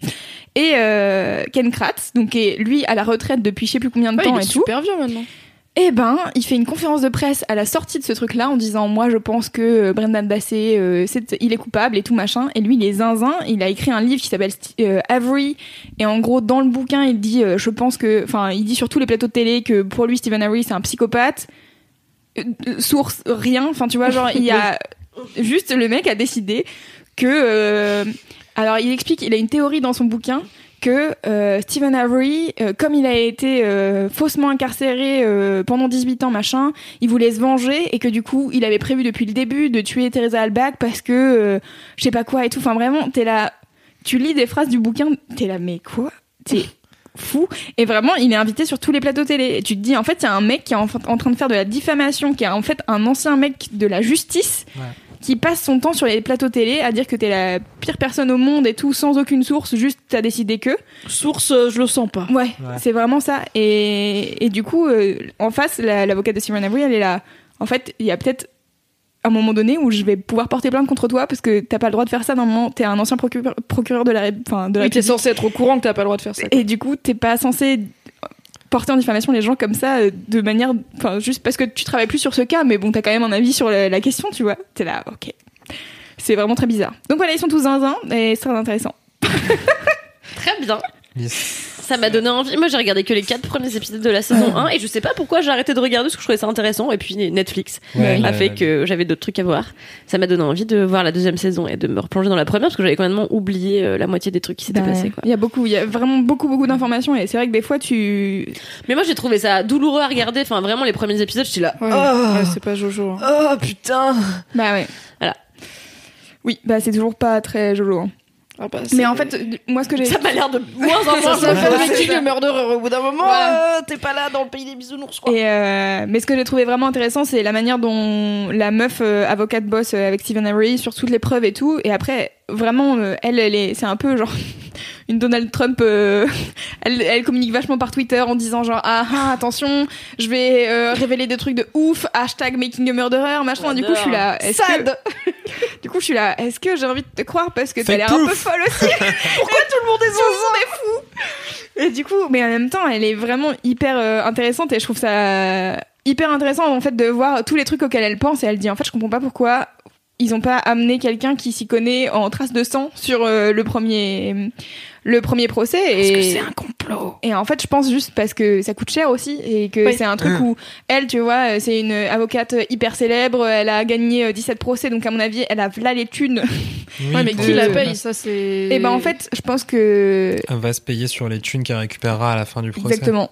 Je pense que c'est ça. Et après, pour elle, c'est aussi. Après, je vais pas faire le, le, le, PR machin, mais c'est aussi une visibilité. euh, Tu vas, Oui, c'est euh, sûr qu'elle soit sur ce cas-là, euh, c'est ce pas hyper étonnant, mais je sais que Et en il, plus, il t'as parlait dans des- la saison 1 de parce qu'en fait, il avait quand même fini avant d'être recondamné, il avait récupéré un peu de thunes de l'État pour sa condamnation euh, euh, euh, Ouais. à tort, ouais. sa première incarcération à tort. Et il me semble que, en fait, assez vite, quasiment toute la thune qu'il avait récupérée, qui était genre, je sais pas, entre 10 et 30 000 dollars, ce qui est pas mal, mais par rapport à ce qu'il demandait, c'était rien. Ouais. Pour- Pour 18 ans de ta vie, quand même. Quasiment tout était passé dans euh, bah, payer euh, ses avocats et puis euh, bah, pour ce nouveau procès. Ah oui, c'est ça. Et puis essayer d'entretenir un peu voilà ça, ses vieux parents et tout. Enfin, en Mhm. fait, ça va vite, tu vois, la thune. Si tu peux pas en gagner parce que t'es en prison. Exactement. Et du coup, euh, là, tu vois, euh, donc euh, l'avocate, elle dit, euh, en vrai, euh, un morpho-analyste euh, de trucs de traces de sang et tout, bon, euh, c'est un expert, ça coûte euh, 20 000 dollars. Je suis là, yes. Et bah, qui a les sous Ouais. du coup? Qui les a pas Après, c'est les pas prix, les prix américains, quoi. Une ambulance Oui, aux États-Unis, c'est 8000 dollars. Ouais. Voilà, le système de santé, il est, il est là pour que tu meurs. voilà. De toute façon, aux États-Unis, et pas pour te sauver, pour te Donc, euh, Donc du coup, c'est aussi ça qui est intéressant, tu vois, c'est que et aussi elle, elle est obligée en tant qu'avocate qui fait euh, appel machin nan, nan, de décrédibiliser le travail des anciens avocats de Stephen Avery. qui étaient trop choux dans mon souvenir dans la Ils- saison ils 1. sont- Franchement, ils étaient trop choux. Alors- C'était les plus purs et ils étaient pas zinzin. Ils sont pas zinzin, cela dit, au début de la saison 2 là, euh, ils font un espèce de truc euh, en mode euh, interview des, des du coup des anciens avocats qui ont euh, depuis décidé de faire le tour des États-Unis pour euh, parler d'un nouveau système judiciaire et tout. Et il y a un moment donné, quand même, je fais pause, je vois le ticket, le machin, ça coûte 55 dollars. Je suis là, oui. Donc Mais c'est des conférenciers, ça se paye. Voilà. Les conférenciers, écoute, c'est normal. Mais Bon. du coup, et à un moment donné, ils disent oui, euh, c'est pour euh, enfin éduquer les gens, machin, et puis même les plus démunis, je suis là, 55 dollars, les plus démunis, on n'a pas la même notion. peut-être qu'il y a de- des programmes de, tu sais, de, de, de crowdfunding pour des billets, on ne sait pas. Mais donc voilà, je reste un peu prudente quand même avec Making a Murderer. Je suis pas en train de me dire euh, waouh, tout ce qu'ils disent c'est vrai et c'est un gros complot et machin. Et en même temps, c'est vraiment hyper intéressant de voir euh, ce truc euh, judiciaire et à quel point euh, c'est complexe et et en même temps, heureusement, parce que si on pouvait euh, défaire toutes les condamnations en deux jours euh, et en deux temps trois mouvements, ça serait dommage. Oui, voilà. Après, c'est intéressant aussi ce truc-là. Tu vois, c'est le moment où t'as l'État contre toi. Comment tu t'en sors C'est pas évident. en France, un des cas les Ah, plus célèbres, euh, c'était, euh, il y avait un film qui s'appelait Le pull vert rouge sur un mec qui avait du coup été exécuté à tort. Euh, Ah. Donc à l'époque où on avait encore la peine de mort. Et je crois que c'est d'ailleurs euh, l'un des cas qui avait poussé derrière Badinter à, à pousser pour euh, l'arrêt de la peine de mort en France. Et c'est pareil en fait. Le mec, surtout, donc c'est un film, c'est romancé, c'est pas vraiment des images de cul. Mais tu vois, pendant une heure et demie, l'État qui a décidé que c'était toi, et malgré les preuves qui sont ratées, et donc ce fameux pull vert qui est trop grand pour lui et qui donc n'est sans doute pas lui. son pull vert, mais Ouais. c'est la pièce maîtresse de l'accusation. Comment en fait il y a des moments où tu peux rien faire si t'es un nobody, euh, pas de thune, pas de machin. En fait, si l'État il a décidé que, que c'était toi et que t'as pas le coup de bol d'avoir un avocat qui va Ouais. qui va défoncer le truc, et ben t'es keblo. L'état de droit, quand il se retourne contre toi, tu fais quoi? Hein, dis donc. Cool. non, mais du coup, après, c'est, c'est toujours marrant. Moi, ma, ma série préférée, c'est The Wire. Et en fait, je l'aime bien parce que euh, t'as vraiment ce côté où à la fois t'as, donc The Wire, c'est une des rares séries policières où tu vois à la fois le côté des flics qui sont en train d'enquêter, qui sont en train de galérer dans leur administration parce que régulièrement on leur dit, elle est où la drogue? Et l'argent? Ils sont où les condamnés? Amenez-les nous. Et eux ils disent oui mais non il faut qu'on remonte toute la filière. Et, les, et la presse et les chefs de police ils disent non on a besoin de faire du média. Il nous faut des accusés maintenant. Du Ah. coup ils peuvent jamais remonter la filière ou avoir les thunes pour vraiment faire l'enquête. Et de l'autre côté t'as la partie en fait avec ben, les dealers et l'organisation des dealers. Et euh, du coup, bah en fait, c'est aussi euh, toute une cause, euh, enfin la, la pauvreté, euh, pauvreté sociale et ainsi de suite, qui fait qu'en fait les mecs sont euh, aspirés dans ce circuit-là, qu'ils n'arrivent pas trop à en sortir et que derrière ils essayent de se faire des thunes, de rentrer dedans, d'en sortir, de pas pas réussir. Ouais. Et en fait, comment la guerre contre la drogue marche pas et comment euh, la société aide pas euh, des populations pauvres à s'en sortir euh, par d'autres moyens. Et donc dans The Wire, ce qui est marrant, c'est qu'à chaque marrant intéressant. À chaque saison, tu montes d'un cran. Au début, tu es au niveau du commissariat local. Après, deuxième saison, tu es au niveau un peu genre les demandes euh, de l'État euh, au commissariat. Le troisième, c'est sur les chiffres. Donc vraiment les statistiques, hein, la lutte contre la contre la la drogue et la police, c'est des chiffres qu'on donne aux médias. Donc comment on crée et on fabrique ces chiffres et comment on les demande? Hmm. Donc c'est là, ces chiffres sont-ils si réels que ça? Le quatrième, c'est sur l'éducation. Euh, justement, euh, pourquoi en fait on n'arrive pas à sortir d'un système euh, pression. Et le cinquième, la dernière saison qui est un peu moins bien, mais qui est intéressante quand même, c'est sur les médias, comment les médias traitent tout ça. Ok, Putain, hyper intéressant. Et t'as encore ce truc de l'appareil où euh, que des gens qui ont envie de faire bien leur travail dans un appareil qui est un peu malade, en fait, finissent par euh, ne pas ne pas apporter forcément dos au schmilblick. Très bien. Le podcast du qui Oui. fait de la bonne humeur. Yeah, yeah, yeah, yeah. la Mais c'est bonne intéressant. Yeah, yeah, yeah. Très intéressant. Mais oui. Hein. Mais j'ai pas vu The Wire, donc euh, je regarderai. Mais je crois que j'avais commencé à regarder. C'est- ouais. Pas sur Netflix? Il y a Idriss Elba aussi. At Netflix, France, STP, mais The Wire. Et les ouais, Sopranos. clair. Bisous. Ah, mais c'est HBO. C'est pour ça que c'est pas sur Netflix. At HBO, STP, ça fait 10 ans. Lâche les droits à Netflix France. Merci. Bisous. Est-ce qu'on enchaîne avec vos gros kiffs? Car j'ai beaucoup parlé. Mais t'as le droit comme tu fais que un kiff. Oui, tu vrai. fais un double kiff. Gros, gros, gros kiff. Ah, j'ai encore fait Motus, putain. Tu veux y aller, Cal? On garde le même ordre, comme Allez. ça t'es pas perturbé. Yes. Euh, moi, mon gros kiff risque de vous surprendre. Oui, c'est vrai. en plus. On dirait Bah, on attend. Je clique. tease. Euh, non, c'est drôle, ça aurait pu nos gros nos gros ti- na- na- na- nos gros kiffs auraient pu être inversés. Ça, Ah oui. ça aurait pu être mon kiff. Ce que je vais dire, ça aurait pu être le tien. Oh. Car mon gros kiff, c'est le carnet de voyage. Oh. Oh. Est-ce que vous êtes choqués? Ah, je Ok, m'attendais pas à ça, ouais. Eh ben voilà. J'ai cru Euh, que t'allais dire Casey Neistat, j'aurais beaucoup ri. Euh, Moi-même, j'étais choquée. Car euh, la semaine dernière, euh, je suis rentrée à Levallois-Perret pour aller dormir chez ma mère, euh, comme je fais régulièrement maintenant. Et en fait, euh, j'étais en train, comme j'ai refait mon appartement, ça aurait pu être mon gros kiff. J'ai réagencé tout mon appart. J'ai acheté des bougies, euh, des Des fleurs séchées. Des fleurs séchées, des Elle a viré vases. l'armoire, elle a Hier, j'ai encore craqué. J'ai acheté un comment ça s'appelle un photophore immense en osier bleu, enfin des trucs magnifiques. J'ai acheté plein plein de C'est quoi un choses. photophore C'est quoi un truc où tu mets la bougie dedans. bougie. C'est le truc joli autour de la bougie, quoi. Ah, ok. Et euh, donc voilà, j'ai refait mon appart et donc je fouinais chez ma mère euh, à la recherche de quelque chose à mettre chez moi. Tu vois, je cherchais à voler euh, ma, Ma mère. Et donc, je vole des livres dont elle m'a bien sûr dit, tu touches jamais à cela. Bien sûr, je les ai pris. Euh, et en les mettant dans mon sac. Et en, en faisant le tri, j'ai trouvé un carnet de voyage que j'avais écrit moi-même. Ah, c'est vrai. T'avais oublié. J'avais oublié. Et donc, je tombe sur un carnet Kenzo, euh, toujours très chic. Euh, Insupportable personne Et j'ouvre et je vois carnet de voyage Kalindi Inde euh, 2004, 2013, je sais plus. Je fais putain, c'est mon carnet de voyage quoi. Et je me dis bon, comme une bolosse, j'ai dû écrire deux jours et puis après euh, et non, il était rempli. Ton meuf Oh. 2013, Alors. c'est il y a 5 ans, t'avais oublié que t'avais rempli un cahier de voyage il y a 5 Complètement. ans Mais complètement, mais j'oublie Ah ouais. ce que j'ai fait la semaine dernière, donc il y a 5 Ok. ans. Et, euh, et donc j'ouvre, et là j'ai été pris, euh, j'étais absorbée comme ça par mon propre carnet de voyage, et je me suis dit, bah génial, je vais le ramener à la maison, ainsi qu'un autre carnet que m'avait euh, cette fois-ci confectionné mon ex Chris. Alors là, c'est on être dans la dans le tartanfion, en veux-tu en voilà, qu'il est, il est mignon à crever, mais c'est chaque page c'est une photo de nous deux avec un commentaire en anglais parce qu'il était allemand, donc on, on communiquait en anglais, donc avec une, un commentaire, un petit dessin, euh, des chansons qu'il m'avait écrites euh, dans un dans un français, euh, voilà. Euh, Oh, le et sur la première page, il y a les premiers mails qu'on s'est échangés. Ah, tu peux Euh, celui celui-ci? Oh my Ah bah je vous le ramène demain. Ah, yes C'est- Vous allez voir, c'est le truc le Je plus- n'osais pas demander, le merci Cédric. plus, le plus cucul à praloche. Et j'ai vu ça et j'ai dit, moi j'ai été contente de recevoir ça un jour parce que vraiment je déteste les trucs cucul à praloche. Bon bref. Et du coup, je suis rentrée chez moi. J'ai obligé la personne qui partage ma vie à écouter tout le récit de mon voyage en Inde.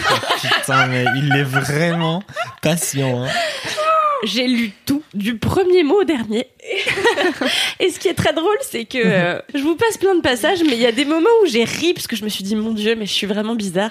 Parce que donc du coup, au milieu de plein de récits de voyages, et on était dans telle montagne, on faisait machin, on prend un bus. Il y a des petits moments où j'écris, euh, voilà, euh, là, j'étais en train de me balader avec Tim Tim, mon, mon pote avec qui je suis partie en Inde. Et là, quelle ne fut pas ma surprise Le plus beau moment de ma journée. Là, je me dis putain, j'ai fait une rencontre incroyable. non, pas du tout. Une petite boutique qui vendait des trucs à sauce tombés du camion. Voilà. Ah, yes. Tellement toi Et il y a trois pages sur mon dieu. Là, j'ai trouvé une petite robe avec des froufrous. Enfin, vraiment, je suis là. Ah, que tu as bien sûr oublié yes. depuis qu'il est dans ta cave. Bon, j'ai dû la, oui, bah oui, clairement. Ou non, que j'ai dû la brûler depuis. Camille a récupéré, je ne sais pas. peut-être quelque chose dans ce dans ce goût-là. Et voilà. Et du coup, euh, j'ai vu ça et je me suis dit mais c'est génial. Quand je pense que depuis j'ai fait au moins 6 7 gros voyages et que j'ai rien noté alors que quel kiff que 5 6 ans après retomber là-dessus et de se dire putain, j'ai fait tout ça, j'avais oublié. Ça c'est qui lui? Bah oui, c'est vrai que je rencontrais ce gars-là, il était sympa, bah dis donc, il m'a fait un massage du cuir chevelu, enfin tu vois. Et vraiment génial. Hyper drôle. Et euh, voilà, du coup, j'ai remis la main aussi sur le carnet que m'avait offert Chris. Et j'étais ravie de redécouvrir comme ça mes jeunes années euh, au détour de pages. On ne le dit pas assez. Ah bah Écrivez. Ah non, mais complètement. J'en profite pour faire un petit pont euh, vers autre chose, qui est que euh, hier, euh, donc euh, l'hier du jour où on enregistre le 2, c'est-à-dire le 1er novembre, euh, est-ce que c'était clair Oui, le 1er novembre. donc. Le 1er novembre. C'était le premier jour du NaNoWriMo. C'était le premier jour de du c'est pas vraiment un concours mais du Challenge. du challenge créatif euh, Nanovrimo qui consiste en t'as un mois pour écrire un bouquin et donc hier je me suis réunie avec Clémence Bodoc et Mathilde qui est en charge de l'opérationnel chez mademoiselle.com euh, pour écrire euh, pourquoi tu rigoles Est-ce que tu présentes bien les Oui. gens? Merci. Euh, pour écrire, euh, pour se lancer, le mettre le pied à l'étrier, commencer. Et donc on est arrivé. J'ai écrit chapitre 1 en me disant je vais jamais y arriver. Et j'ai écrit 8 pages. euh, bon, c'est des pages euh, écrits gros, hein. Mais bon, bref. Mais euh, j'étais ravie. Tout ça pour vous dire que c'est lié. hein. C'est pour ça que j'en parle. Sinon, je me permettrais pas. Euh, N'hésitez pas avec euh, si vous habitez à Paris et ou alors que vous êtes à Paris pour les vacances ou pour d'autres raisons, bref. Euh, avec Clémence et Mathilde, on va se rejoindre plusieurs fois euh, dans le mois pour écrire toutes les trois ensemble. Vous êtes les bienvenus si vous souhaitez participer à l'événement à nos côtés. Voilà. Ah, c'est où? Moi, j'ai trop envie de le faire. Bah en fait, on a dit qu'on allait changer à chaque fois. Hier, on était à la recyclerie dans le 18e arrondissement euh, métroport de ah, Clignancourt. Mais euh, parce que c'est un grand établissement euh, hyper agréable euh, avec des grandes tablées donc c'est hyper convivial. Et euh, mais ça va changer à chaque fois, on va faire un lieu différent. La prochaine fois, je crois qu'on va au bar à bulles mais rien n'est acté pour l'instant. Donc euh, on vous tiendra euh, au courant bien sûr, chers auditeurs et auditrices. C'est beau. J'aime bien quand tu dis ça. Mais oui, moi je suis d'accord avec Kalindi, notez les trucs que vous faites dans vos vies, car c'est la meilleure chose. J'ai Ouais, un problème avec le fait d'avoir peur d'oublier les trucs. Non, j'ai fait une seule fois un carnet de voyage dans ma vie parce que il y a six ans, euh, il y a cinq, cinq ans, je crois, j'ai eu la chance d'aller au Japon avec ma grande sœur qui, elle, y allait régulièrement pour le boulot et j'ai réussi à mettre assez de côté pour aller passer euh, deux semaines là-bas avec elle, qui était déjà sur place. Et euh, je me suis dit, comme on a été en octobre, je me suis dit, bah pour son Noël, je vais lui faire un cahier de notre voyage. Du coup, j'ai récupéré euh, tous les tickets de caisse, des cartes postales, des machins que tu, des cartes de visite des restos où on a, où on a mangé et tout. Et euh, je, alors évidemment, comme je suis une bolosse, je me suis retrouvée le 23 décembre à faire ça. euh, C'était beaucoup plus long que prévu. Voilà, j'ai Ah, collé des trucs dans un cahier. J'avais pas le bon cahier, ça m'a saoulé. Bref, mais je l'ai fait. Et j'ai, du coup, j'avais pas du tout assez pour remplir tout le cahier. Donc je lui ai dit, bah comme ça, tu pourras mettre tes photos à toi et ça fera l'autre moitié du voyage. Mais c'est juste un truc de branleuse qui a à pas compter les pages. Mais du coup, je me souviens beaucoup mieux de ce voyage que des autres parce que j'ai pris le temps de. En fait, tous les jours en cachette, je notais Ok, jour 1, on a fait ci et ça, rappelle-toi. euh, là, on a été coincés à la gare comme des bolosses et tout. Et du coup, j'ai pensé pendant le voyage à noter pour avoir des billes pour lui refaire tout. Et euh, bah, j'en suis, je suis hyper contente d'avoir fait ça. Elle a été très touchée de le recevoir. Et euh, je me dis qu'il faudrait que je fasse ça un peu plus. Et oui. Mais bon, après, est-ce que j'ai envie de faire dans mon carnet de voyage, cher journal Je suis à Majorque, il fait 33 degrés, je suis et je joue à Skyrim avec une bouteille congelée sur le ventre car je suis fort et ça a trois jours d'affilée, tu vois. Et après, je vais le relire dans six, dans six ans et je vais me dire, putain, t'étais à Majorque et t'as vraiment passé tes après-midi à jouer à Skyrim parce que t'avais chaud. Est-ce que ça te surprendra de toi-même? Très peu. Bah, Sauf voilà. si je fais ce truc chelou des, tu sais, il y a des gens, ils font leur crise de la trentaine et ça y est, ils se mettent au sport et tout, ils deviennent hyper actifs, machin, ils quittent leur mec, ils changent de vie, bah, ça se trouve, je vais faire ça et dans six ans, je serai là. Quoi? Comment j'ai pu me laisser autant aller? Mais j'y crois bof! car ce n'est pas moi. C'est possible que dans 6 ans, tu joues encore à Skyrim d'ailleurs. hein. Oui. Oui, très probable. Précisément le Oui, même. car j'adore tourner en boucle dans ma vie. Game of Thrones, Skyrim, Skyrim, Game of Thrones. Et parfois Zelda. Zelda, c'est une découverte. C'est vrai, je n'ai pas, je n'ai pas l'historique, Zelda. 31 fais ans après. Oui, Mimi. bah oui. Oui! C'est quoi ton gros kiff Je regrette Enfin, énormément d'avoir choisi ce gros kiff car j'ai extrêmement faim et c'est un gros kiff euh, culinaire. Alors en fait j'ai commencé à faire ce que Loulou fait, c'est-à-dire que j'ai un truc dans mon téléphone euh, qui s'appelle idée de kiff où je note dès que j'ai une idée parce que sinon j'arrive toujours en me disant de quoi je vais parler et en sortant je me dis oh non j'aurais dû parler de ça. Donc j'ai ouvert mon idée de kiff et j'ai vu noter les moules du resto à Avignon. Donc j'étais là quoi? Et après je fais ah oui. Donc l'histoire c'est que il y a déjà quelques temps, euh, nous étions avec une partie de la team Mademoiselle, dont euh, Kalindi et Louise, au Frames Festival à Avignon, qui est un festival autour de la culture euh, vidéaste et youtubeur. C'était vachement cool, merci pour l'invitation, c'était trop bien. Et euh, donc, bah, en deux jours, en fait, entre les événements que Mademoiselle faisait et les événements auxquels on voulait aller, on a couru un peu partout. Et euh, le dernier jour, avant d'aller prendre notre train, on s'est posé dans un resto trop bien à Avignon, dont j'ai oublié le nom, mais je vous le mettrai quelque part. C'est genre le Moulin quelque chose. C'est apparemment c'est connu à Avignon.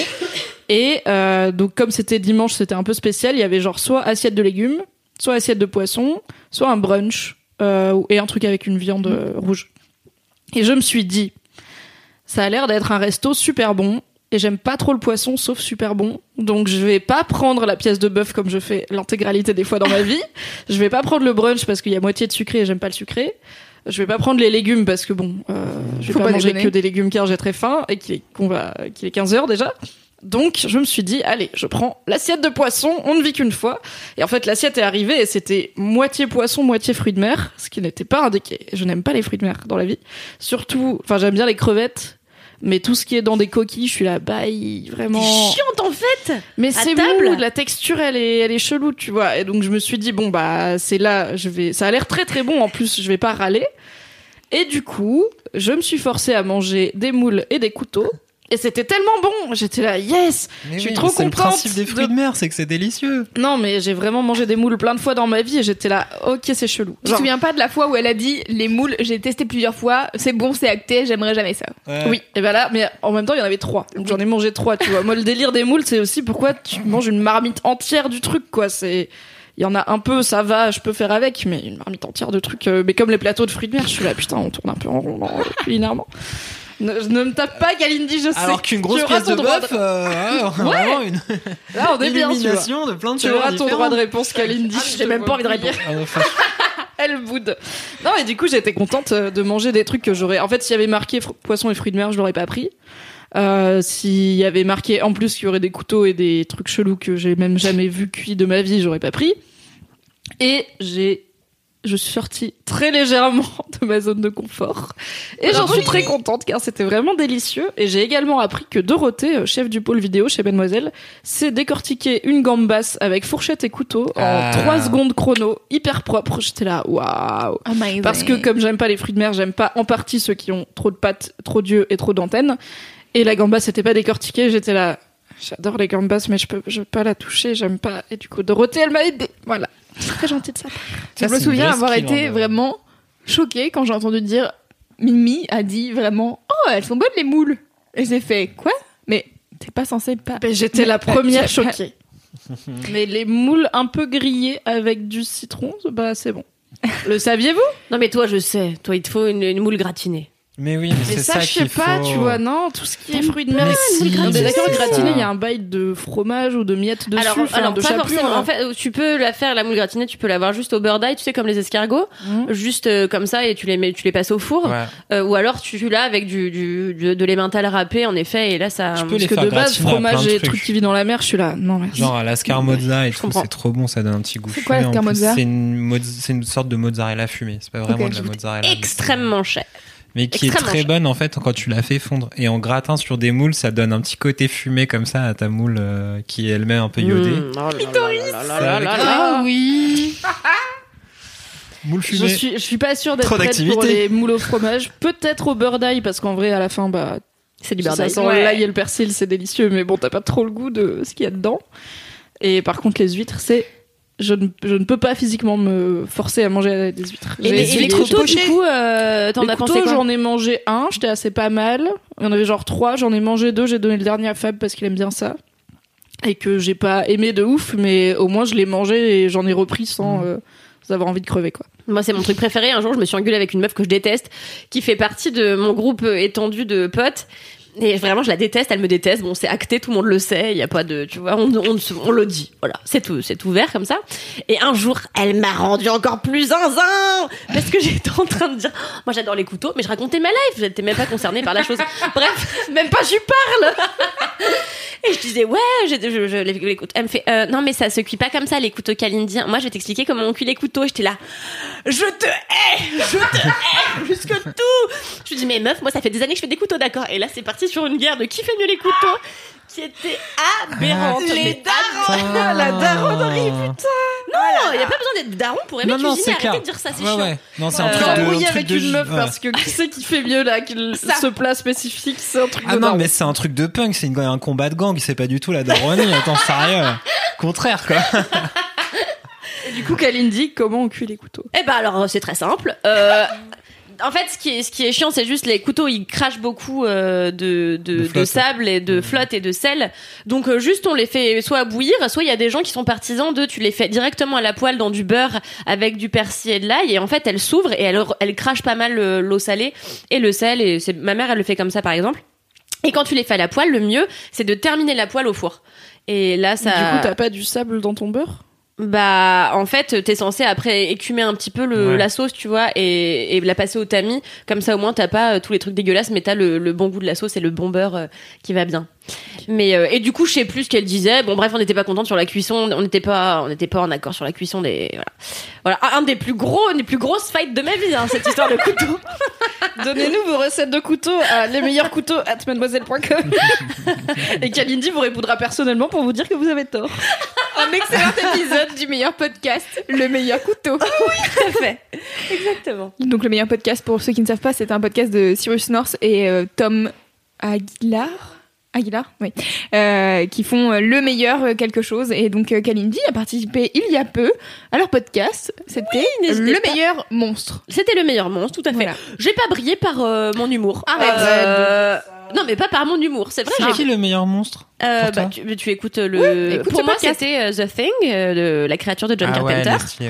Euh, pour euh, plein de raisons, parce qu'en fait. euh, pas tout. Oui, voilà, je spoil Écoutez le meilleur podcast. pas. Voilà. Allez, écoutez. Cédric Ouais Le gros kiff Moi, Le mon gros kiff gros- de Cédric Mon gros kiff, c'est un livre que je suis en train de lire et qui est un livre de mon copain euh, Codex euh, Urbanus.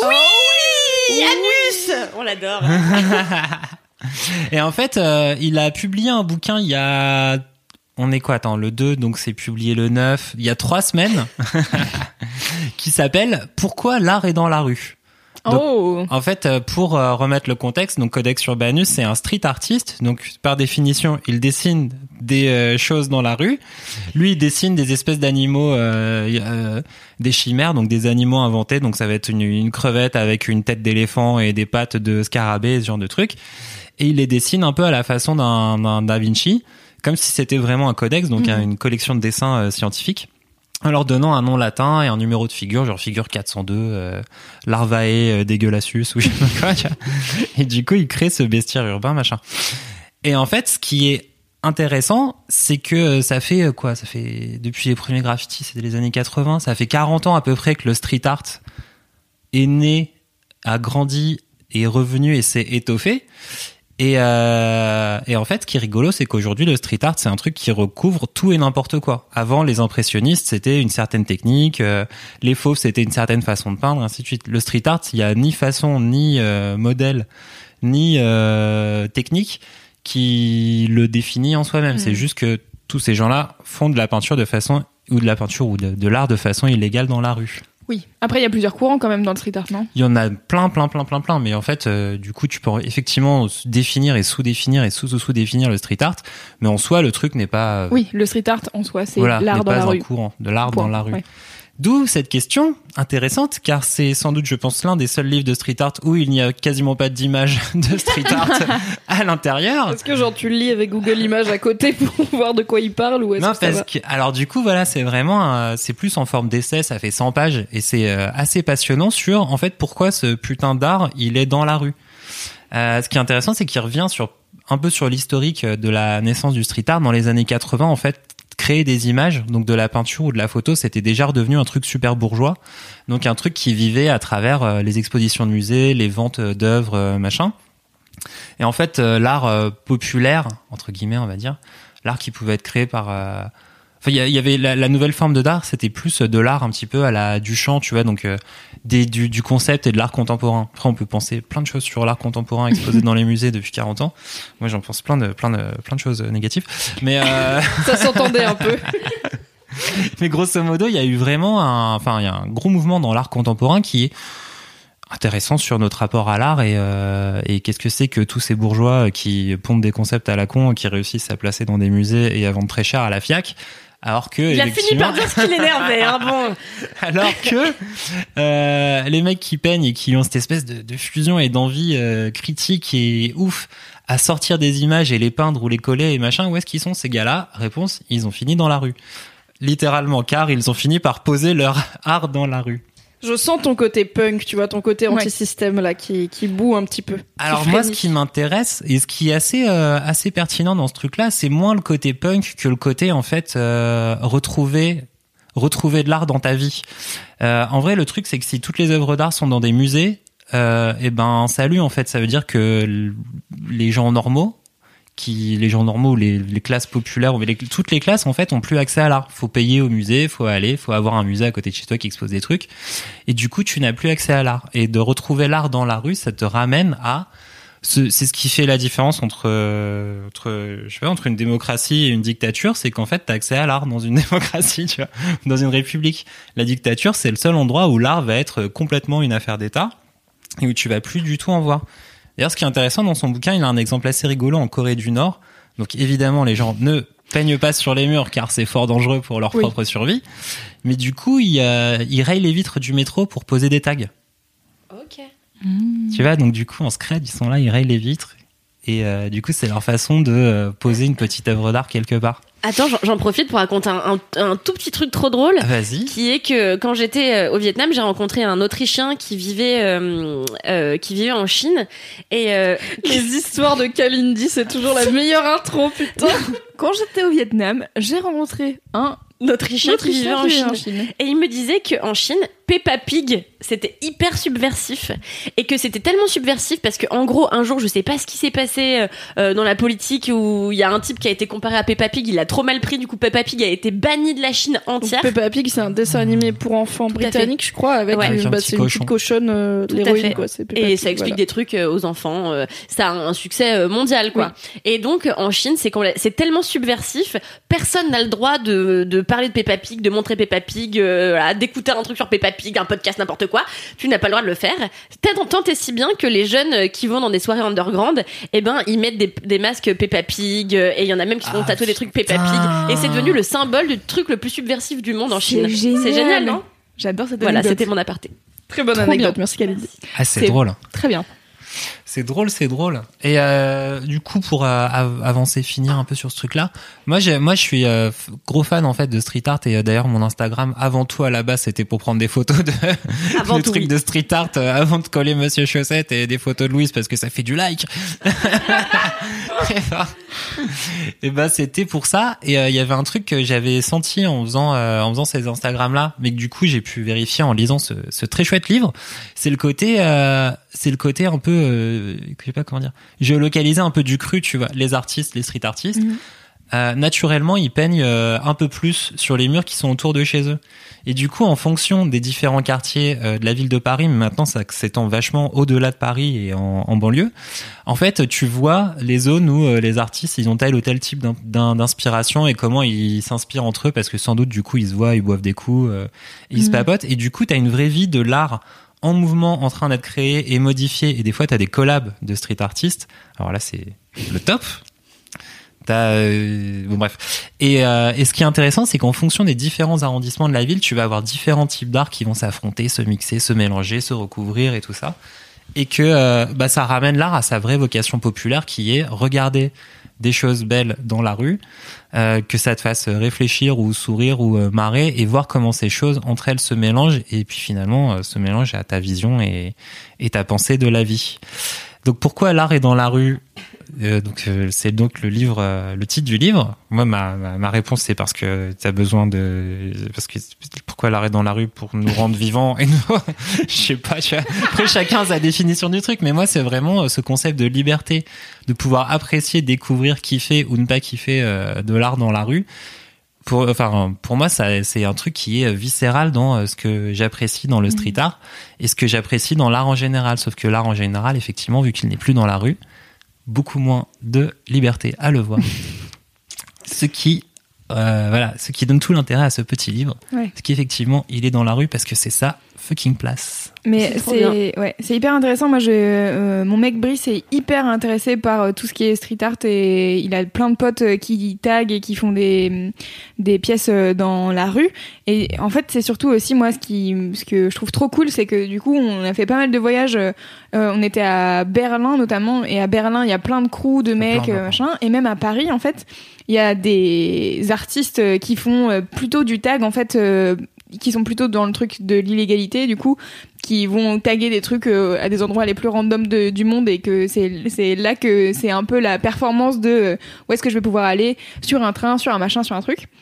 Et du coup, Brice me fait découvrir plein de choses, et notamment, il m'avait montré une vidéo que j'essaierai de vous remettre dans les notes du podcast, qui est un crew, je crois que c'est en Grèce, mais bon, comme d'habitude, j'ai la moitié des infos, euh, qui s'appelle, le crew c'est One Up, donc ça s'écrit 1 et Up, et euh, ils ont euh, fait une espèce de vidéo où ils sont tous dispatchés dans une ville, donc il me semble que c'est Athènes, et en fait, ils sont à plein d'endroits, il y en a qui sont sur des toits, il y en a qui sont sur des rails, il y en a qui sont un peu dans la rue, etc. Et en fait, c'est une vidéo au drone où ils sont tous euh, euh, je sais pas, timés pour commencer à taguer au même moment. Et du coup, il y a des one-up partout dans la ville et le drone va de crew en crew où tous les mecs ils sont en train de taguer en même temps le nom de leur, euh, de leur, euh, Ah, de leur crew.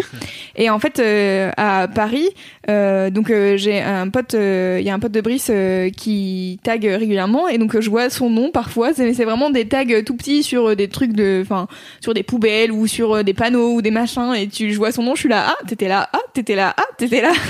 du coup c'est marrant. Et il y a un, y a un couple, je crois, euh, qui s'appelle Ether et Utah qui sont ultra connus, je crois qu'ils sont, euh, ils- sont étrangers à la base, euh, ils sont pas du tout de, France, mais je, je croise plein de leurs stickers dans les rues de Paris et aussi parfois des trucs Ether et Utah en énorme. Et en fait, Brice m'a mis aussi ce filtre-là de voir euh, qui fait quoi, qu'est-ce qui est écrit sur les tags, etc. Parce qu'en fait, c'est ultra intéressant de voir les noms qui reviennent souvent.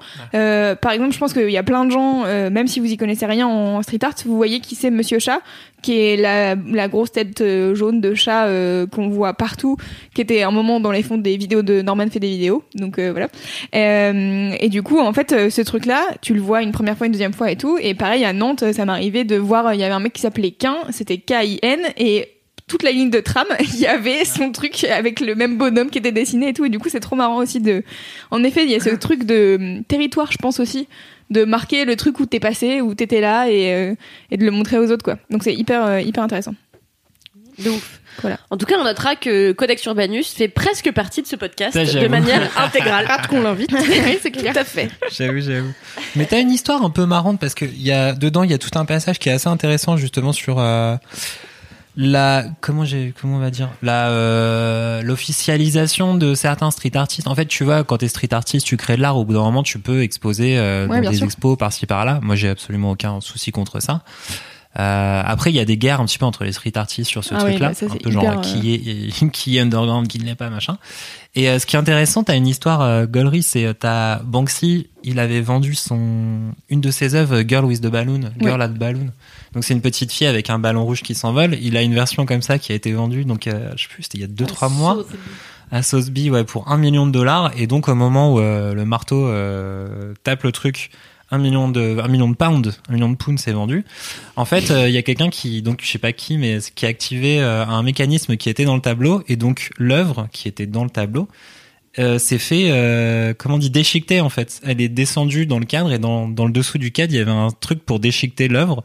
Et donc elle a été à moitié déchiquetée avant qu'il- avant que quiconque ait pu l'arrêter et tout ça quoi. Dommage.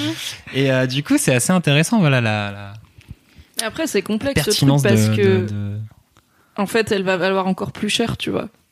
Maintenant que, en plus, elle est que à moitié Voilà. déchiquetée. Alors, je sais plus. Je crois que Banksy a fini par dire est-ce que c'était Bansky Banksy, je sais plus.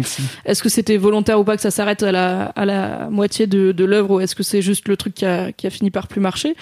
Mais bon, en fait, si c'est pour dénoncer le fait que les gens mettent un million de livres dans une œuvre d'un gars qu'on sait pas qui c'est et tout, bah en fait tu fais ça et à la fin elle en vaut 10 millions, tu vois, parce que maintenant c'est pas l'œuvre de Banksy, c'est l'œuvre de Banksy qui a été déchiquetée ouais. euh, devant les yeux du monde entier. Donc t'es là, si c'est une critique du marché, mais que tu rentres dans le marché, tout, enfin c'est Bah, compliqué. après en soi, après en soi, c'est intéressant. Après, tu peux pas, euh, tu sais, tu peux pas, euh, tu peux pas juguler la façon dont le marché de l'art va fonctionner avec Oui, sans sûr. toi ou machin quoi.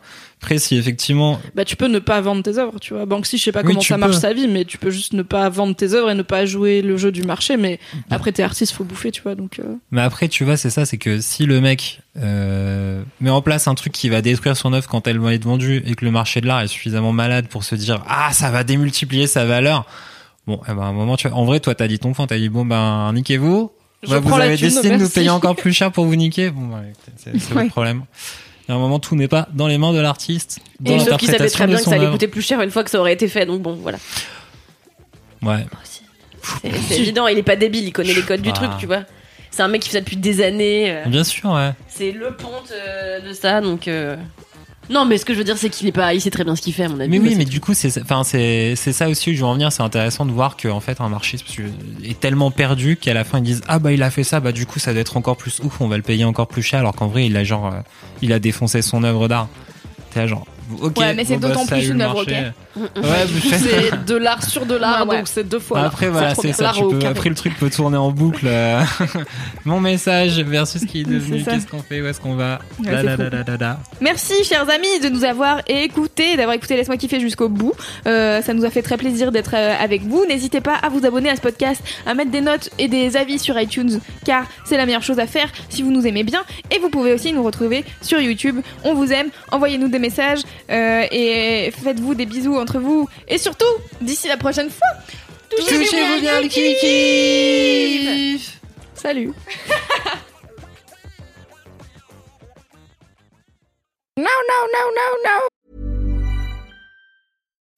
As humans, we're naturally driven by the search for better. But when it comes to hiring, the best way to search for a candidate isn't to search at all. Don't search, match with Indeed. When I was looking to hire someone, it was so slow and overwhelming.